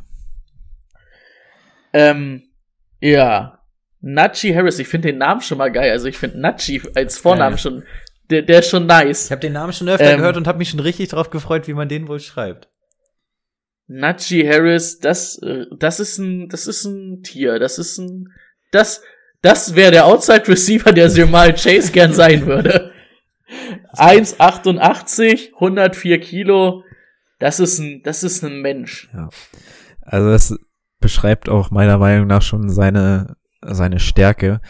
Groß, schwer und kann dazu auch noch, wenn ich jetzt sage groß und schwer, kann man sich ja einige aus der NFL mal anschauen. Da finde ich tatsächlich seinen Road Running gegen noch echt ganz gut. Also auf jeden Fall besser als ein Derrick Henry, der einfach nur so außen und dann gib ihm, macht er gut, aber da kommt halt keine Route. Äh, sogar das sehe ich bei Nat G. Ähm, ja, für mich, also wird in der ersten Runde weggehen, denke ich. Und das Gute ist, durch seine Fähigkeiten absolutes Potenzial, ein äh, Three, Three zu sein, was ja schon mal aus Fantasy-Sicht das Wichtigste eigentlich ist, äh, oder mit das Wichtigste. Ähm, dazu finde ich auch noch richtig spannende Landing-Spots. Wenn ich mir vorstelle, den bei den Steelers zu sehen, fände ich geil, aber auch, ähm, sind wir schon wieder bei Miami, kann ich mir auch vorstellen, dass er sich direkt durchsetzt. Miami zieht alle. Das sind genau die beiden Teams, die ich mir aufgeschrieben habe. Das kann doch nicht wahr sein. Was jetzt erstmal nicht so geil wäre, also, also auch da wäre er die Nummer eins, die klare Nummer eins bei den Jets. Aber die Jets, haben die noch einen zweiten Pick in der ersten Runde? Ja, Die haben spät von den ein, die haben. Ich hab's schon äh, wieder 23, vergessen, ich wollte es mir 23 letzte Woche ausdrucken, die ganzen Jamal Picks. Adams an 23. Ja, 23. Also das sind so Nee, bei den Jets will ich den nicht sehen. und und wovor ich wa- was ich auch nicht möchte, ja, Bell. was ich auch nicht, Haben die Bell entlassen? Nee, Bell ist noch da. Wisst ihr, wer, äh, wisst ihr, wer Free Agent ist? Das, der ist total abgetaucht, finde ich. Todd Gurley. Ja, stimmt. Der Todd Gurley, wo wir vor vier Jahren gesagt haben, der ist Christian McCaffrey-Niveau. Das ist der, also Fantasy Football läuft über Todd Gurley. Wie die Eine Zeiten Sache- sich ändern, oder? Bushido hat schon gesagt. Eine, ein Spot, den ich auch nicht so gut finden würde, wäre tatsächlich Jacksonville, aber eher aus, äh, aus dem Grund, weil ich, weil ich die Story um James Robinson so gefeiert habe, ähm, dass er undrafted Ah, war. die dürften eigentlich auch keinen ziehen, weil James Robinson ist, der war dafür letztes Jahr zu gut. Ja, aber ich habe dann auch, da- da hat mich nämlich auch gewundert, dass Jacksonville da so, so reingeworfen wurde in diesen Running Back Markt. Er hat per se viele Yards gemacht, viele Attempts gesehen, viel, auch viel gemacht, aber äh, war, war alles andere, alle- alles, alles, andere- äh, warte. Alle Stats drumherum war er so mittelmäßig, also so 27. im Broken Tackle und 18. in Production per Yards oder, oder also ganz viele Stats habe ich da gesehen, wo er so Durchschnitt war. Und das glaube ich, für einen undrafted Rookie war es schon richtig gut und ich glaube, der kann noch viel mehr. Deswegen wäre das nicht so schön. Aber ja, jetzt lasse ich euch erstmal. Steelers wäre geil, oder? Ja, der würde, glaube ich, auch richtig gut reinpassen, weil er ist ja auch so, erinnert so ein bisschen an Livian Bell damals, oder? Könnte, könnte, glaube ich, halbwegs hin. Also Livian Bell war noch so ein bisschen mehr Patient Exclusive mäßig, aber auch schon so dieser Workhorse. Ich mache, ich fange schon mal an am Ja. besten. Ähm, Ah, Den Livian Bell-Vergleich sehe ich nicht. Ja, Livian Bell war aber auch sofort so dieses NFL-ready, Three-Down-Back, kann Pässe fangen, kann, kann auch mal bulldozern, kann Aber aber auch so, mal äh, Tackle brechen, kann mal da. Ist Bell so einer, der durch die. Mitte Gas gibt? Ja, okay. Aber mach erstmal deinen. Also, ähm, ja, College braucht man nicht auf, aufrollen. Gebaut ist er absolut wie ein Workhorse, hat Timo auch schon gesagt. Also, der verträgt locker mal 20 plus Touches. Das ist unfassbar gut. Genau das wollen wir haben. Ne? Wir wollen einen Running Back haben, der im ersten Jahr möglichst übernimmt, auch ein Three-Down-Back ist und der hat alle Voraussetzungen dafür. Ähm, eigentlich kommt er so von dem Maß und so eher rüber, als wenn er ein Powerback ist. Was bei ihm aber sehr untypisch ist, dass er so dieses Wiggle-Gen hat. Also so dieses so ein bisschen exclusive in der Hüfte und so, obwohl das eigentlich so für seine Städte, ähm, für seine Körperlichkeit eigentlich gar nicht Der, so ist. Dieser Mann dürfte sich gar nicht so bewegen dürfen, wie er sich bewegt. Genau, also eigentlich so von der Statur her dürfte er das eigentlich nicht. Und ich habe So, tatsächlich. du musstest so, ja. man hat so geguckt und man musste noch mal gucken, ist das jetzt wirklich Nachi Harris? Ist das wirklich dieses 1,88 Monster, was hier so sich bewegt? Ganz genau. Und ich dachte auch so, okay, ich stelle mich hier auf einen Powerback ein, der vielleicht noch ein bisschen was anderes kann. Und tatsächlich, je mehr ich von ihm gesehen habe, habe ich mich eingefragt, was ist der jetzt eigentlich? Ist er ein Wiggle Running, Running Back mit ähm, Powerback-Fähigkeiten oder umgekehrt? Und ähm, wirklich, ich weiß gar nicht, was von beiden er eigentlich ist, weil er wirklich beides so gut kann. Ähm, also das hat mich wirklich sehr imponiert. Er ist ein klasse Passcatcher, der hat auch einen unheimlichen Radius ähm, mit seinen Armen. Also allein das macht ihn dann auch zum Three-Down-Back, wenn du schon dafür gebaut bist, die Touches auszuhalten und dann noch im Passing-Game aktiv bist. Ähm, unfassbar gut. Das heißt, den Jungen werden wir wahrscheinlich auch als Workhouse irgendwo sehen. Der wird nicht irgendwo als Nummer zwei aufgebaut oder so. Aus Fantasy-Sicht geht uns da natürlich das Herz auf. Ne? Wir wollen einen, der Week One reinkommt und gib ihm. So ein bisschen Josh Jacobs damals. Ne? Da haben wir auch gesagt, der kommt rein, ist fertig, der kommt zu irgendeinem Team und ab geht die Fahrt. Ähm, Sehe ich bei ihm nämlich auch. Ähm, er kann Tackle breaken. Er ist nicht der Beste davon, von den Running Backs. Auf den anderen kommen wir noch zu sprechen. Aber er kann sie sowohl am Anfang brechen, also mit dem First Contact, als auch im Open Field. Also selbst wenn er mal Second Level kommt und da einen Tackle bekommt, auch da hat er den einen oder anderen Tackle gebrochen. Also das ist schon ziemlich gut und ähm, er liefert dir auf jeden Fall diese Big Play-Möglichkeiten. Ähm, Negativpunkt, ähm, er hat ein bisschen zu wenig Sp- Speed für seine langen Touchdown-Läufe. Also da, da geht ihm die Puste auf. Also selbst wenn er dann mal viel Grün vor sich hat, ist das alles andere als äh, safe, dass er dann auch den Touchdown läuft. Er wird gerne noch mal eingeholt, aber er ist halt eigentlich, ne, also das, er ist halt 1,88 und hat die entsprechenden Kilos. Also das kann man von ihm wahrscheinlich auch nicht erwarten, sollte man aber in dem Falle dann auch nicht. Ähm, zum Teil ist er auf sehr überforderte Linebacker im Second Level getroffen. Also da, wie oft ich schon wieder mit dem Kopf geschüttelt habe, weil ich die Linebacker-Tackles gesehen habe, das war nichts. Also da wird er wesentlich weniger Big Play-Potenzial in der NFL haben, wenn da mal so ein Bobby Wagner oder was weiß ich nicht, was auf ihn trifft, da wird er so schnell nicht rauskommen. Also da wird er mit richtigen Linebackern ein anderes Problem haben. Aber gut, so ist das halt in der NFL. Ja. Wird er erstmal überhördelt. Ja, ja. Musste mit, dem, musste mit der Masse halt auch erstmal schaffen, ne? Aber gut, wir haben schon Titans gesehen, die das gemacht haben. Warum nicht? Und ihm würde ich sogar zutrauen.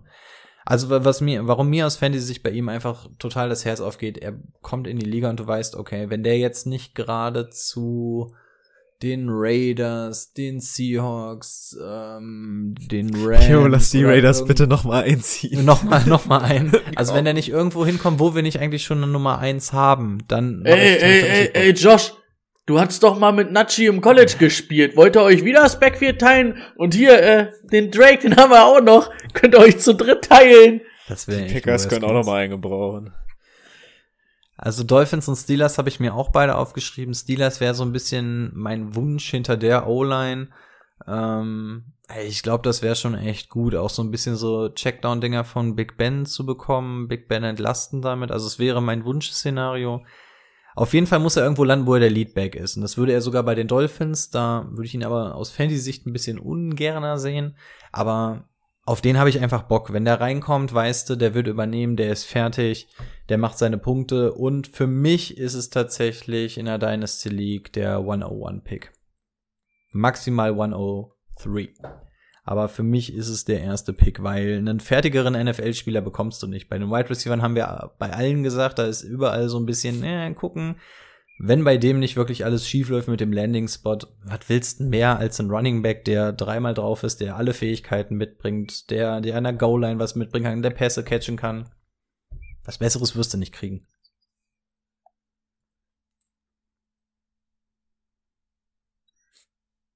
Ja, das ist der Spieler, der am NFL-readysten ist. Das ist richtig.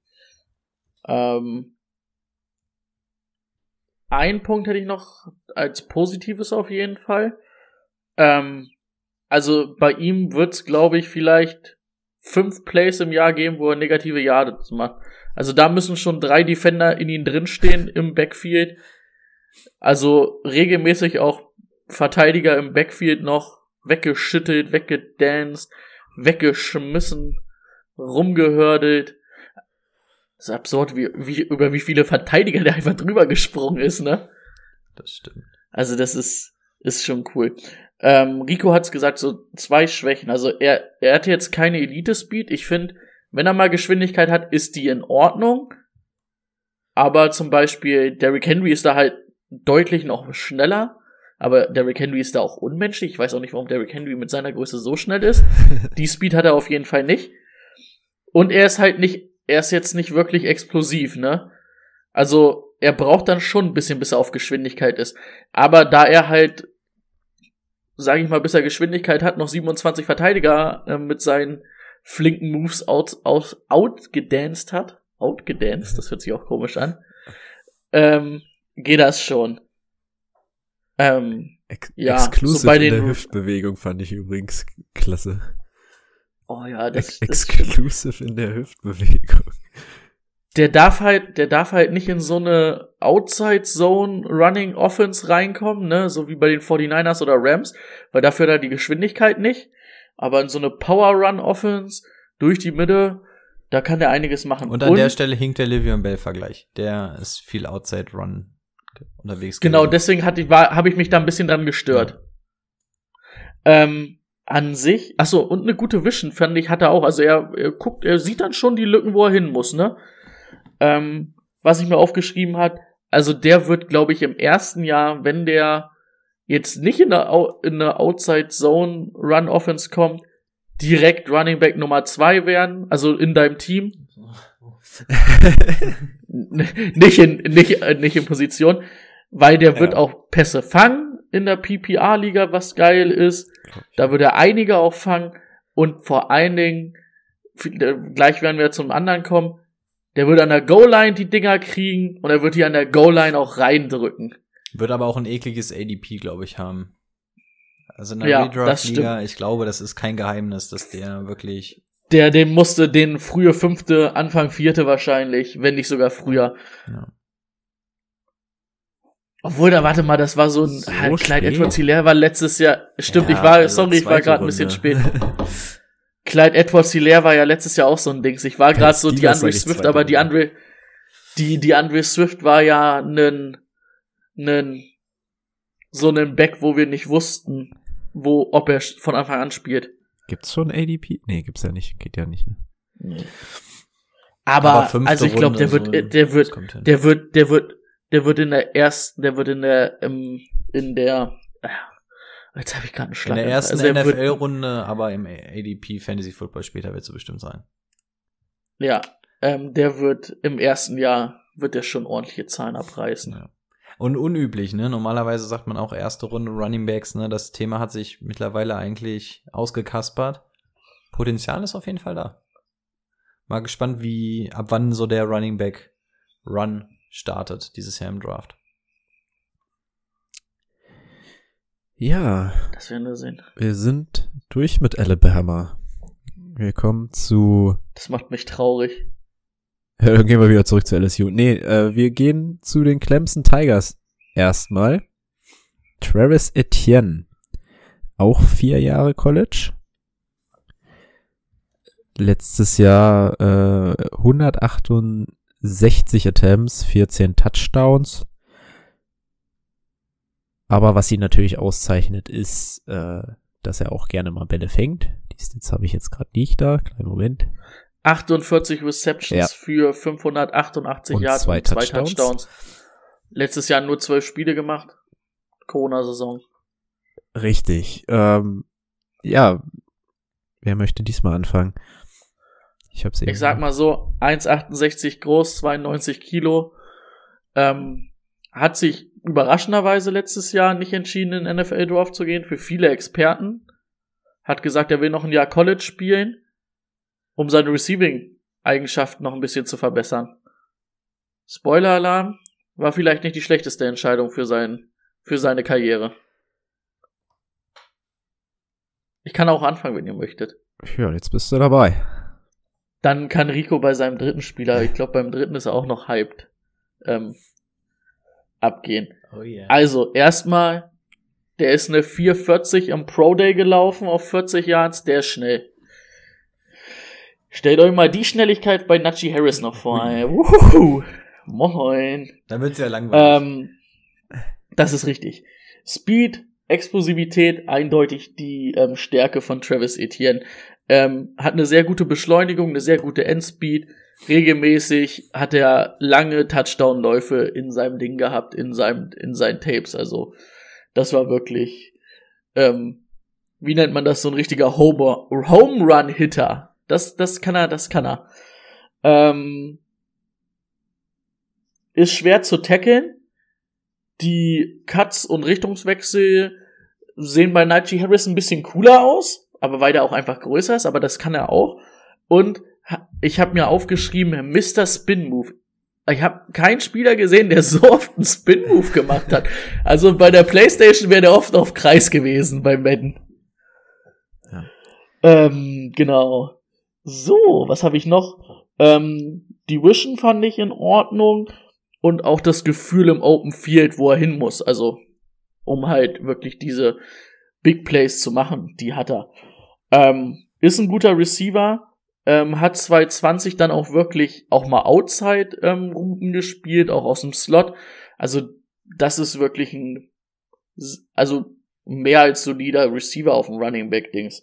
Schwächen würde ich sagen, ähm, er hat sich mal öfters festgelaufen, also ist dann wirklich mal in den Verteidiger reingelaufen oder auch mal in sein Offensive Lineman, wodurch halt negative Yards entstanden sind. Goal-Line ist halt nicht so sein Metier. Das wird er wahrscheinlich auch nie so richtig werden. Oh, da habe ich aber mal einen interessanten Vergleich zugehört. Weil. Okay. Äh, warum nicht? Du kannst ihn doch da ge- genauso gut einsetzen. Und wenn er da die Bälle fängt halt aus dem Backfield. Also ich, Elvin Kamara läuft die Dinger auch rein. Und der ist jetzt auch nicht. Ich kann Größer. ja nur das sagen, was ich gesehen ja, habe. okay. Man, ja, ja. man kann sich auch in der NFL verbessern. Ja. Ähm und manchmal hatte ich das Gefühl, so, es geht jetzt um First Down. Er hat da eine offene Lücke für zwei Yards und das First Down, hätte da aber eine Lücke für 25 Yards und den Touchdown. Dass er da oft das Falsche oder dass er da lieber aufs Big Play geht und dafür halt auch manchmal diese einfachen Yards, die er halt einfach nur gebraucht hätte, liegen lässt und das Big Play vielleicht nicht funktioniert. Und ähm, ich habe mir aufgeschrieben, kein, also ich glaube nicht, dass er sofort ein Three-Down-Back in der NFL wird, dadurch, dass er halt an der Goal-Line nicht dieses hat. Und da, ich, ich finde ihn als Spieler richtig cool. Ähm, ich glaube auch, dass der in der PPR, Half-PPR richtig Spaß macht, weil der auch viele Bälle fangen wird. Aber dir werden halt diese Touchdowns, die zum Beispiel Najee Harris an der Goal-Line kriegt, die werden dir fehlen bei ihm, glaube ich. Aber er wird dir vielleicht natürlich auch mal ein, zwei Big Play Runs das Jahr, also mehr als ein, zwei Big Play Runs das Jahr geben. Aber an sich so ein bisschen hinter Najee Harris würde ich ihm sehen. Dann bin ich dran, was? Gut. Um mit meiner Anekdote anzufangen, ich habe, ähm, ich verfolge so gut wie gar kein College Football, wenn es nicht gerade um das hier geht, wo wir uns vorbereiten müssen. Und den Namen habe ich auch des Öfteren gehört, aber ich dachte, der heißt ATM, wie der Geldautomat, also einfach nur ATM. Ich habe jetzt im Nachhinein erst rausgefunden, dass er Etienne heißt. Ähm, kleiner Mindblau aus meinem Leben. Ja, vier, vier Jahre gespielt. Ähm, ich muss ehrlich gesagt sagen, ich weiß nicht, ob er sich mit dem letzten Jahr so den Gefallen getan hat, dass er nochmal am College geblieben ist. Aber gut, so konnte er sich auf jeden Fall den 70 Jahr insgesamt Total Jahr Touchdown Rekord irgendwie gönnen. Glückwunsch dazu. Ähm, ich glaube, er hat es auch gemacht, weil der 2019er Jahrgang, glaube ich, ein bisschen breiter war und er, glaube ich, hier die besseren Chancen gesehen hat. Aber sei es drum. Ja, eindeutig. Also wenn, wenn also damals bei der Geburt von Jane Weddle oder bei der Zeugung hat sich noch so eine kleine Eizelle abgetrennt und aus der wurde Travis Etienne. Also auch er besticht einfach unfassbar durch seinen Speed. Das ist das, was ihn ausmacht. Ähm, mit dem Speed macht er auch einiges. In erster Linie gar nicht mal nur dieses Weglauf, also dass er den Leuten einfach ähm, aus dem Weg läuft und auf und davon ist, sondern diese Lücken, die sich für so einen Running Back ähm, zwischenzeitlich immer öffnen, die kann er einfach super schnell mit diesem Speed bedienen. Also der braucht nicht warten, bis sich irgendwo was auftut oder so.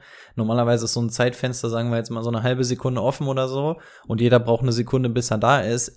Er schafft das in der Zeit und dadurch schafft er halt diese kleinen Zeitfenster sehr, sehr gut auszunutzen und schafft es dadurch, wenn man sich ein Tape von ihm anguckt, dass er dann sehr oft hinter der O-Line auf einmal schon auftaucht und man denkt sich so, okay, wie hat er das jetzt eigentlich gemacht? Und wenn er das geschafft hat, dann ähm, pusht natürlich sein Speed, dann geht die Abfahrt, äh, dann geht die Fahrt natürlich so richtig ab. Ja, er hat eine starke Balance, das heißt auch, er behält den Fokus, sobald er berührt wird, ähm, ist bei so einem Exclusive Back jetzt auch nicht zwangsläufig gegeben. Ähm, ja, wenn er dann mal im Second Level ist, ist er auf und davon. Also dann brauchen wir, brauchen wir quasi nicht mehr diskutieren, dann der läuft durch, was haben wir noch? Passing Game mittlerweile gut. Tatsächlich hat er in einem Interview sogar mal gesagt, und das ist sehr unüblich, dass er Angst hat, wenn der Ball auf ihn zukommt. Ich glaube, das war 2018, 2019 oder so, dass er da dran Okay, arbeitet. das habe ich nicht gelesen, Hat- aber das finde ich Hat er geil. gesagt. Und das ist natürlich, okay, das musst du erstmal machen, wenn du an deinen Draft-Stock denkst. Ähm, es ist besser geworden. Ich finde ihn immer noch nicht so den geilen Passcatcher, aber es ist auf jeden Fall besser geworden und er fängt dir mittlerweile auch Pässe. Ich weiß noch nicht so hundertprozentig, was ich davon auf NFL-Level halten soll, aber ich bewerte ihn jetzt erstmal anhand dessen, was auf dem Papier da ist und da hat er jetzt zumindest Pässe gefangen. Ähm, gibt ihm die Chance, schneller in, in der NFL Fuß zu fassen. Ich glaube trotzdem nicht, dass er dieser Three-Down-Back ist. Das würde er bekommen, wenn er ein absolut geiler Passcatcher ist. Und das glaube ich ihm einfach noch nicht. Und gebaut ähm, für einen Three-Down-Back ist er auch nicht. Aber wir werden auf jeden Fall was von ihm sehen. Ähm, Negativsachen, wenn er keine Lücke sieht, also wenn dieses Fenster nicht aufgeht, setzt bei ihm sofort dieser Instinkt ein, dass er outside geht. Das heißt, dann fängt er immer an, so Richtung Swing-mäßig, immer in so einem leichten Bogen und geht immer Outside. Und er wartet teilweise gar nicht, nicht ob noch mal irgendwo was aufgeht. Das ist immer sein erster Reflex. Muss da mal drauf achten. Der ist immer sofort, wenn vorne nichts geht, immer Outside. Ähm, und ich glaube, das wird ihm in der NFL so ein bisschen das Genick brechen. Das ist zu leicht zu durchschauen. Ähm, wäre also ganz gut, dass er vielleicht eine halbwegs passable O-Line vor sich hat, damit sich diese Lücken geben, beziehungsweise vielleicht ein recht guter Tackle auf der einen oder anderen Seite, dass das dann auch möglich ist, aber das, das sah mir einfach zu eindimensional aus. Wirklich gucken, ist eine Lücke da, wenn nicht, gehe ich outside und mache nichts anderes, weil der Powerback ist er ja einfach nicht. Und aufgefallen, ähm, von ihm wirst du keine extra Yards bekommen. Also wenn dann, wenn es dann irgendwann, insbesondere im Second Level, ähm, sehr offensichtlich ist, gleich wird es einen kleinen Aufprall geben. Du wirst von ihm nicht diese extra Yards bekommen, dass er dann wirklich beide Hände um den Ball, Kopf runter und dann einfach nur noch die Beine bewegen, bis du auf dem Boden liegst. Also einfach sagen, ich hol dir jetzt hier vielleicht noch mal ein, zwei Yards, das kriegst du von ihm nicht. Was er immer wieder Ja, das, versucht. Das ist halt durch seinen Körper nicht. Genau, mehr. das genau. Gibt, das gibt ihm einfach nicht. Aber her. selbst bei einem Camara siehst du es zum Beispiel, der ja auch eher so auf Exclusive ist. Selbst Camara geht für diese extra Yards. Ähm, natürlich nicht in dem Maße, wie es ein Powerback macht, aber trotzdem macht er das. Ist aus Fantasy-Sicht, das summiert sich auf Dauer.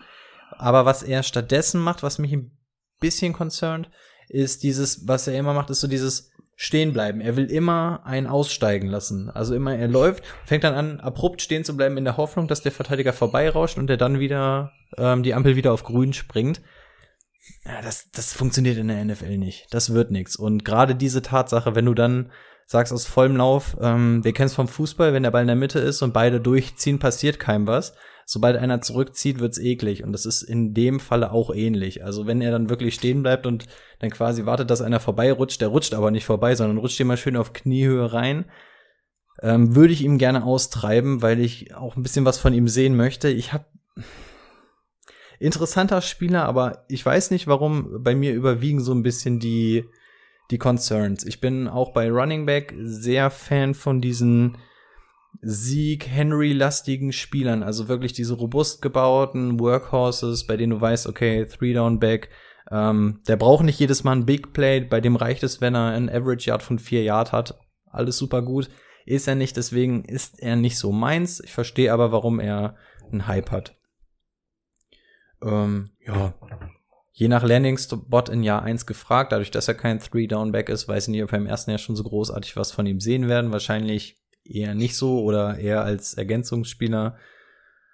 Und ansonsten sollte er, wenn er in der Dynasty League gezogen wird, allerdings schon in der vorderen Hälfte sein, weil dieses Big Play Potenzial ist auf jeden Fall da und deswegen muss man ihn in der vorderen Mitte ziehen. Gut, da sind wir uns zumindest alle einig, dass er nicht dieser Three-Down-Back ist. Um, also von den dreien, die wir jetzt besprechen werden, glaube ich, ist er aus Fantasy-Sicht der am ir irrelevantesten oder könnte es zumindest je nach Landing-Spot werden. Okay, äh, Brady, wenn er, wenn er, wenn er zu den Falcons kommt, dann glaubst du, dass er was reißt dieses Jahr? Ich glaube nicht. Also das ist Der geht doch nicht zu den Falcons. das ist, wenn, wenn, er, wenn die, wenn die Jets ihn nicht, wenn, ja, aber wenn die Jets ihn nicht holen, für, für ein Jahr oder nicht? Zwei Jahre? Timo, Ähm, Ich kann dir das leider heute so noch nicht sagen. Ich muss erst wenn er, wenn er bei den nächste Jets Woche werde ich mich an drum 23, kümmern, wo. wenn er an, bei den Jets wo- wo durchrutscht hingeht. an 23, 23, dann geht er zu den Falcons. So. Anfang zweiter Runde. Jetzt, so. jetzt hast du es geschafft. So. Jetzt mache ich mir hier mal ein, eine Internetseite auf, der mir sagt, wer wann draftet. Jetzt habe ich es geschafft. Das ist Also die, für die Falcons sind, glaube ich, an vier oder fünf dran, ne? Und da werden sie, da Ja, werden die, sie da, nicht, da werden sie, da werden, da werden sie wegtraden. oder auf Pittsburgh. äh, aus der zweiten Aber- Runde? Ach, Ich meine zweite von der, Runde. rede von der zweiten Runde. So. Ach, ja, du musst auch mal sagen, dass du von der zweiten Ja. Runde ist. Ich dachte, wir reden hier von der ersten Nein. Runde. Vor, äh, vor allen Dingen, ich dachte auch so erste Runde vier. Nein. Hm, nur klar. Nein, ja, okay, das hätte ich vielleicht dazu sagen sollen, ja, war in meinem Kopf schon weiter. Also wenn, es sind die gleichen Landing-Spots wie bei Najee, wenn das aber nicht passiert, könnte ich mir in der zweiten Runde die Falcons vorstellen. Und dann ist er sowieso raus für Fantasy. Für, also dieses Jahr, glaube ich, dann kannst du den aus Fantasy. Also ich muss vermissen. halt sagen, ich würde halt an 16 bei den Cardinals nix ausschließen, dass die vielleicht nicht einen Running Back nehmen oder vielleicht runtertraden. Ich glaube nicht, dass Connor da die 1A-Lösung ist, die sie haben wollen. Ja, aber dann nimmst du Ah, einen nicht, Round nicht da früh, ja. Ja, da glaube ich auch. Da hast du zwei Leute, Aber- da gehst du nicht mit dem First Round Pick drauf. Das kann ich mir nicht vorstellen. Dafür Nee, ich kann sein, dass die runtertraden vielleicht. Ja, also, du musst in der nicht. ersten Runde eigentlich in der Defense, äh, gerade auf Cornerback oder sowas. Hm, schade, dass die Seahawks in der ersten Runde nicht dran sind. Da würde ich sagen, Running Back könnten wir so mal wieder machen. Ja, von mir aus. Also dann, dann können wir Penny abgeben und Travis ATM holen. Das reicht. das reicht. Das ist, Oh, da Das ist ähnlich. aber mehr von, glaube ich. weiß ich nicht. Also Penny kann zumindest Tackle breaken, aber mehr dann, aber der hat ja auch einen Endspeed. Und ich, ich also wie gesagt, ich halte nicht so viel von, von den Tieren. Aber Ja, was hältst du denn von den Packers an 29? Also ich meine, die müssen sich auch absichern, falls Aaron Jones nächstes Jahr nicht mehr da ist. Hä? wer, wer soll er sein? Das ist, was, was ist mit ihm passiert? Wer mit Ich wollte ihn- ich Patriots wollte- im ich wollte Timo einfach sitzt, mal- sollte nicht gegen seine Kollegen und, seine, und die Teams werfen. Oh, wenn der Trade kommt, Vor- dann, dann, dann küsse ich Brady, ehrlich. Die werden Jordan Love nicht holen und das wird halt auch niemals passieren. Auf Jordan Love werdet ihr halt die nächsten 20 Jahre noch sitzen bleiben. Also Ich würde ihn gern mal sehen. Ich würde zumindest, also, ähm, übrigens, also das habe ich letzte Woche gelesen, nur mal um den, um die, um den Draft der Patriots zu beschreiben. Also die Scouts haben gesagt, AJ Brown oder Debut Samuel. Und da hat Bill Belichick gesagt, nö, Nickel Harry will ich haben. Sehr schön und gut, wenn er, wenn, wenn ein Trainer seine eigene Meinung hat, aber Das war vielleicht nicht die richtige. Ausnahmsweise. Mann, dass Bills Hund da nicht einfach ge äh, gepickt hatte, hätten wir mal was anderes gezogen. Ja, wollen wir zum letzten kommen? Zum letzten, aber nicht das letzte. Rico wird gleich damit anfangen. Ein Running Back von North Carolina. Drei Jahre College. 1140 Yards, 19 Touchdowns erlaufen. Drei Touchdowns gefangen bei 25 Receptions. Rico, bitte. Ach so, Ja. wie groß und schwer ist er noch? 1,78, 99 Kilo. Okay. ist tatsächlich mein heimlicher Liebling in, in dieser Running Back Klasse. Nicht, weil ich ihn als den besten finde, aber weil ich das beste Value bei ihm sehe. Zum College. Drei Jahre gespielt. 18 hat er kaum gespielt. 2019 war boring und 20 hat's dann Bam gemacht. Ähm, insbesondere, weil er auch durch die Luft ein bisschen was gemacht hat. Wie ist er gebaut? Absolut prototypisch gebaut für einen Running Back. Ähm, Brady hat die Zahlen gerade genannt. Alles absolut solide, nichts Außergewöhnliches in, im Körperbau oder in den Drills, die er gemacht hat, abgesehen von dem ähm, Three-Cone-Drill, der relativ unüblich ist, dass dann Running Back so gut ist. Ähm, Three-Cone-Drill ist für einen Running Back so für diese Change of Direction. Ne? Also wenn du so Geschwindigkeit rausnimmst und dann doch nochmal in die andere Richtung gehst, da darauf lässt sich das so ein bisschen projizieren. Da war er echt gut. Ansonsten alles sehr unterm Radar. Überall gut, aber nichts Außergewöhnliches. Mit Javonte Williams haben wir definitiv den besten Tackle Breaker in dieser Draft-Klasse. Da ist er meiner Meinung nach jetzt schon Elite. Also wir haben vorhin bei manchen Leuten drüber gesprochen, dass sie Elite sind, aber ähm, da ist er für mich auf jeden Fall Elite. Das kann er. College-Rekord gebrochen, ne? Im äh, Broken Tackles Was hat er im Weltrekord ge College-Record. Ach so, ich habe gerade Weltrekord. äh, Okay, das wusste ich nämlich nicht. 75 Broken Tackles und per Attempt die meisten Tackles. Ja, gebrochen. genau, 75 Forst mit Cackles und 838 Yards. 831 Yards nach, äh, nach Kontakt. Kontakt.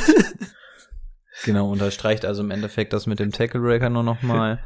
ähm, ich mag diese Art von Running Backs ja total, diese robust gebauten, habe ich ja vorhin schon gesagt, da, da fällt er halt total drunter. Ähm, ganz merkwürdig bei ihm, und ich glaube mittlerweile zu wissen, was es ist, ist sein Körperschwerpunkt, weil ich habe das Gefühl, er kann seinen Körperschwerpunkt halbwegs manipulieren zwischen Oberkörper und Unterkörper. Ich glaube, dass das so ein bisschen, frag mich nicht, wie er es macht, aber ich habe das Gefühl, dass er es damit macht. Es sieht auf jeden Fall ganz, ganz komisch aus. Wir, wir kennen alle noch die besten Zeiten von Beast Mode. Und Beast Mode war ja auch nicht runterzubekommen. Und bei ihm war ja der Trick, dass er die Beine immer weiter bewegt hat. Ne? Der hatte ja ziemliche Stampfer und hat halt immer diese Beine bewegt, auch wenn schon drei Leute dranhängen und hat es damit halt immer wieder geschafft, diese Tackle zu breaken und irgendwie weiterzumachen.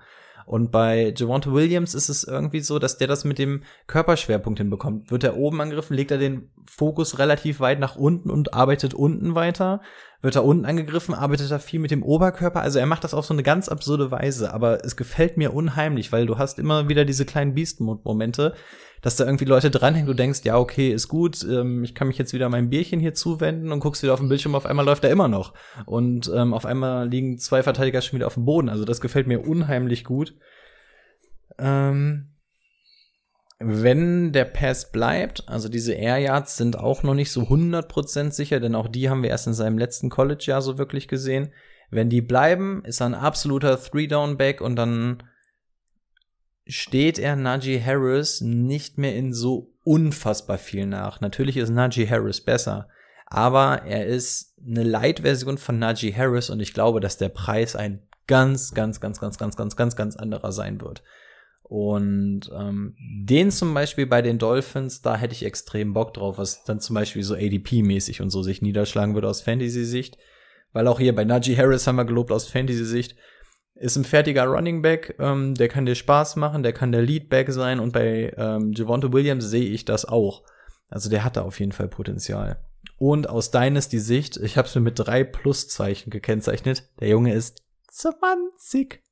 Das heißt, wenn du den, die in der Dynasty League holst, kannst du den einfach mal zehn Jahre reiten. Und normalerweise ist so die Lebensspanne vom Running Back ungefähr fünf Jahre. Also das ist aus Dynasty Sicht un unfassbar gut.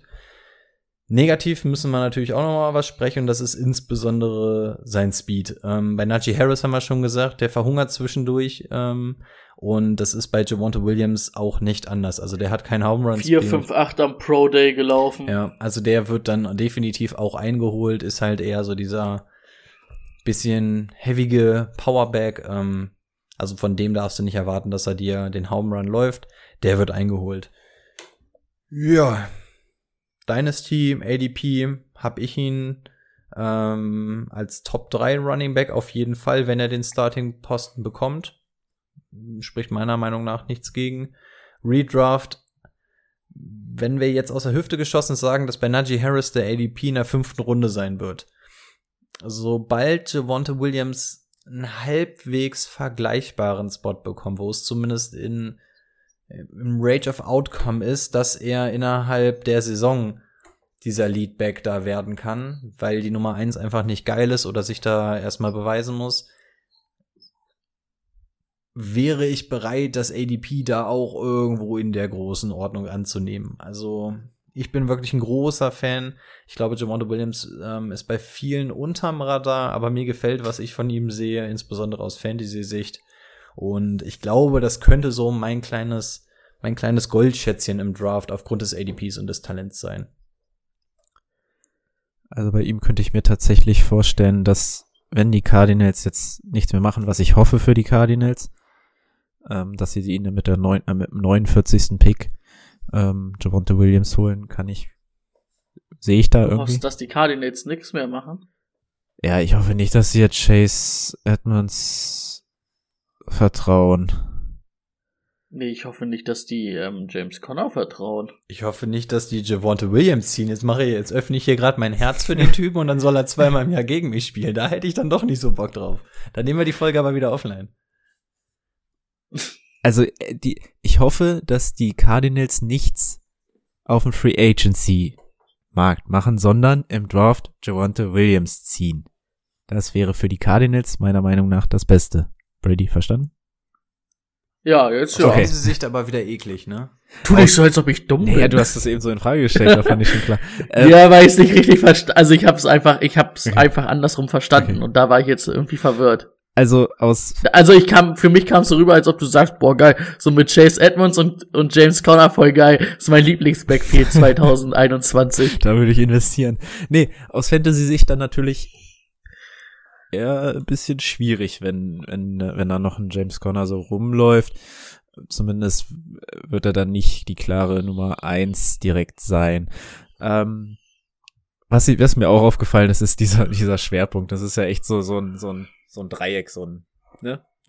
Unten einfach breit, oben Ja. schmal. Äh, der, den, den haust du nicht einfach mal so um, indem du gegen ihn gegenläufst. Da muss schon ein bisschen mehr passieren. Und ja, das mit den Broken Tackles hatten wir angesprochen. Bei ihm sehe ich das definitiv mehr als bei Travis Etienne, dass das ein äh, Three-Down-Back sein könnte. Also, ja, wenn der Landing-Spot passt, könnte ich mir auch im ersten Jahr da schon gut was vorstellen. Wenn es die Cardinals wären, finde ich es natürlich ein bisschen schade. Jetzt hören wir mal auf mit den Cardinals. Was soll das denn die Äh, ganze Zeit? Ich glaube will nicht, das also die, die, da wird in der ersten Runde, glaube ich, keiner einen dritten Running Back ziehen. Also äh, selbst bei Travis Etienne weiß ich es noch nicht so genau, bin ich mir da noch nicht so ganz sicher und dann, Ich dann auch, dass die es, wenn dann- eigentlich ja immer so. Ich kann mir nur vorstellen, dass Najee Harris in der ersten Runde Ja, geht. Kann ich mir. glaube ich auch. Ich glaube auch, dass nur er geht, ja. Ähm, so, jetzt sag ich noch ein bisschen was. Ähm, es ist schon krass, ne? Also wie er, also der sucht ja auch förmlich den Kontakt. Ich glaube, der steht auf Körperkontakt. Mm. Aber das macht er halt auch gut. Ähm, ich fand jetzt nicht, dass er spektakulär irgendwie so wie Najee Harris links, rechts danst. Aber er kommt halt irgendwie Exclusive durch und zur Not, zur Not, bam! Zur Not wird er halt gebulldozert. Ähm, sonst hätte ich eigentlich nur noch Schwächen. Nicht, dass ich nur negativ bei ihm bin, aber ihr habt mir alles Positive schon weggenommen. Ähm, die Cuts finde ich jetzt nicht unbedingt mega geil, aber dafür ist er halt auch eher der Leu der halt einen umbulldozer. Kein Elite-Speed, hatte Rico gesagt, aber das hatten wir bei Najee Harris auch. Receiving. Ähm, hatte da schon ein paar Drops, war jetzt im letzten Jahr ein bisschen mehr involviert. Ich weiß aber nicht, ob ich ihm abkaufe, dass er, dass er, dass er, dass, also ich glaube nie, dass er ein richtig guter Receiving Back wird und ich bin mir nicht mal sicher, ob es für solide reicht in der NFL als Receiving Back, als mehr für so ein paar, als so ein paar Checkdown-Pässe. Ich meine, ganz ehrlich, bei Leonard Fournette hat das auf einmal für 100, 100 ähm, Targets gereicht. Kann halt auch passieren. Aber das, das sehe ich noch nicht so ganz. Und ähm, hat im College halt auch nie mehr als 160 ähm, Carries gesehen. Muss man halt gucken, inwiefern er das mit seinem, so wie er spielt, auch in der NFL bei zwei 250 Carries ähm, handelt, ob das auch funktioniert. Da habe ich aber nicht so richtig Angst, weil dafür ist er eigentlich gut genug gebaut. Ähm, liegt jetzt auch nicht dran, dass er kacke ist, dass er einfach nicht so viele Carries hatte, sondern Michael Carter, der kommt dieses Jahr auch in ich auch die haben sich halt das Back, die haben halt das Backfield sich geteilt, ne? Also ist jetzt nicht, weil er kacke ist, dass er so wenig Carries hatte. Ähm, und ich bin mir nicht sicher, ob das ein Three-Down-Back wird mit den Receiving-Fähigkeiten. Da bin ich mir nicht ganz sicher. Ähm, was auf jeden Fall sein wird, ähm, er wird die Goal-Line-Carries kriegen. Das ist für Fantasy immer gut. Und ähm, der darf halt auch nicht in so eine Outside-Zone-Run-Offense wie Najee Harris. Also eigentlich das, was wir vorhin bei Najee Harris gesagt haben, mit diesem Outside-Run, das darf er auch nicht. Der muss auch in so eine Power-Run-Offense. Und ähm, ich habe mir aufgeschrieben, irgendwas zwischen einem schlechten RB2 und einem sehr guten Flex-Spieler. Je nachdem, wie dann wirklich die Receiving-Fähigkeiten sind. Aber wir haben es halt auch schon oft gesehen, dass Spieler im College einfach kaum Bälle gekriegt haben, keine Routen laufen durften und in der NFL auf einmal, ähm, äh, keine Ahnung, dann es durften und es konnten. Also von daher, da bin ich noch ein bisschen vorsichtig. Ich dachte, ich Deswegen- dachte eben jetzt, muss ich kurz, dachte eben, jetzt kommt so ein richtig krasser Vergleich, weil Brady so, oh, und dann kommt, es durften. weil sie es nicht durften. Ja, ja, Brady also kommt für eigentlich mich immer im so, so ein absurder Spruch und der kommt einfach, es durften. Also als Spieler kannst du es mit ähm, zum Beispiel mit Nick Chubb vergleichen. Der durfte in College nicht einen Ball fangen, hat aber in seinem ersten Jahr in Cleveland dann als Dings raus war, ähm, David Johnson, schon gezeigt, dass er Bälle auch fangen kann. Wo man sich gedacht hat im College, boah, der kann gar nichts. Jonathan Taylor haben wir ja letztes Jahr auch gesagt. Hm, Ob der Bälle fangen kann mit seinen Holzhänden, fand ich jetzt letztes Jahr auch nicht so schlecht als Receiver. Also war jetzt, ist jetzt kein Elite Running Back Receiver wie Camara, aber war in Ordnung. Ähm, Deswegen, oh, das ist für mich so, das ist ein ganz knappes Ding zwischen Etienne und ihm, weil ich bei Etienne ein bisschen mehr das Receiver-Upside sehe und halt vielleicht so durch die Speed manchmal so das Big Play, aber Williams wird ihr halt auch dreckige Yards holen, ne, die wichtig sind. Ah, das ist herrlich. Das ist genau das, was ich liebe. Die dreckigen Yards. Das ist Ich, oh, ich kann mir vorstellen, dass das am Ende des Jahres gar nicht so viel Unterschied macht in der PPR-Liga, weil Etienne ein paar mehr Bälle fangen wird. Ja, es kommt halt alles so viel auf den Landing-Spot an. Ne? Also wenn Ja. einer von beiden irgendwie im Ja, keine Ahnung, wenn die Rams sich jetzt denken, wir brauchen Javonte Williams und lassen ihn über außen laufen, dann ist er halt nach zwei Carries kaputt, weil er nicht mehr kann. jetzt, oder nicht mehr um die Ecke kommt, aber ich weiß es nicht. Also müssen wir halt wirklich gucken. Ähm, ich hätte noch, Timo wollte ja Michael Carter, glaube ich, noch ansprechen.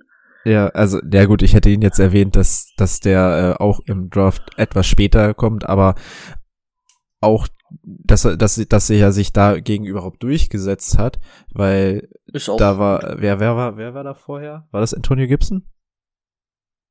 Antonio Gibson kam, glaube ich, von Memphis. Irgendeiner war da aus dem letzten Jahr und der hatte, also da hat, auch da hat Michael Carter schon gespielt. Also, ähm, muss man sagen, er hatte auch Konkurrenz da und dafür fand ich es schon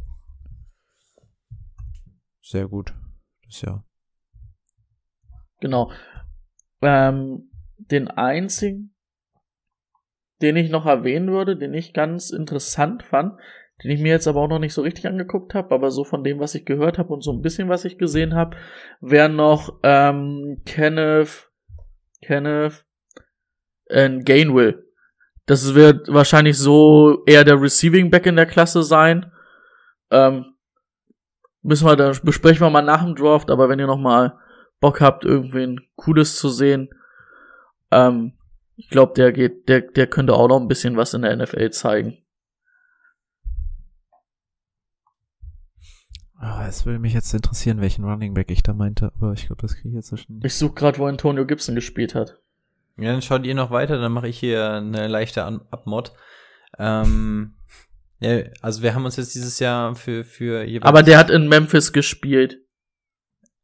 für jeweils nur drei Spieler immer entschieden. Ähm, haben jetzt so die vielversprechendsten Pros Prospects rausgesucht. Prospects. Ähm, ich hoffe, ich hoffe, wir haben so ein bisschen Treffer gelandet, aber auch wir wollten so ein bisschen diese Draft-Vorschau machen. Zum Draft an sich, wir haben gerade schon mal so ein bisschen geschnackt.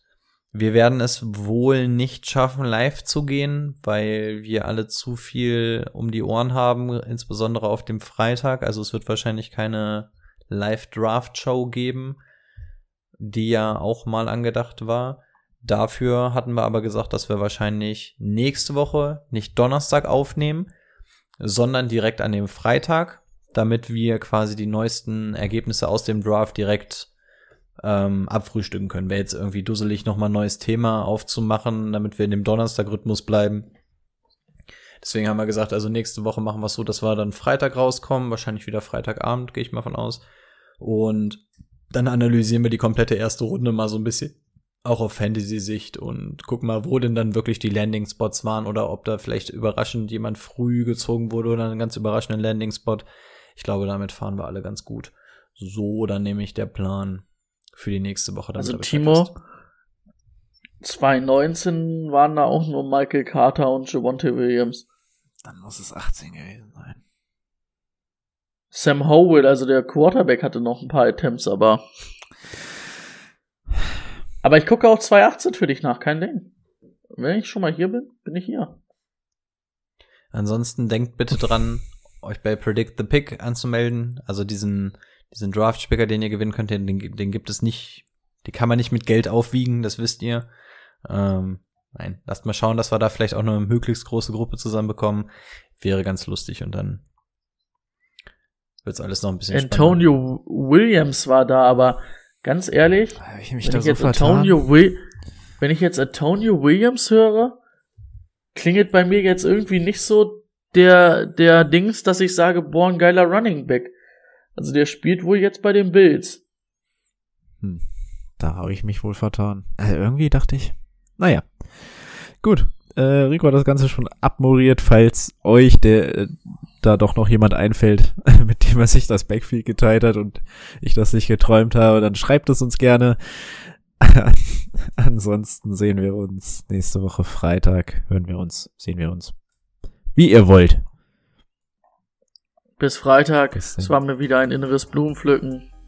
Fühlt euch mal in so eine Kuscheldecke eingedeckt. Das war eine Scheiße. Das war kacke. das mit Blumenpflücken war definitiv besser.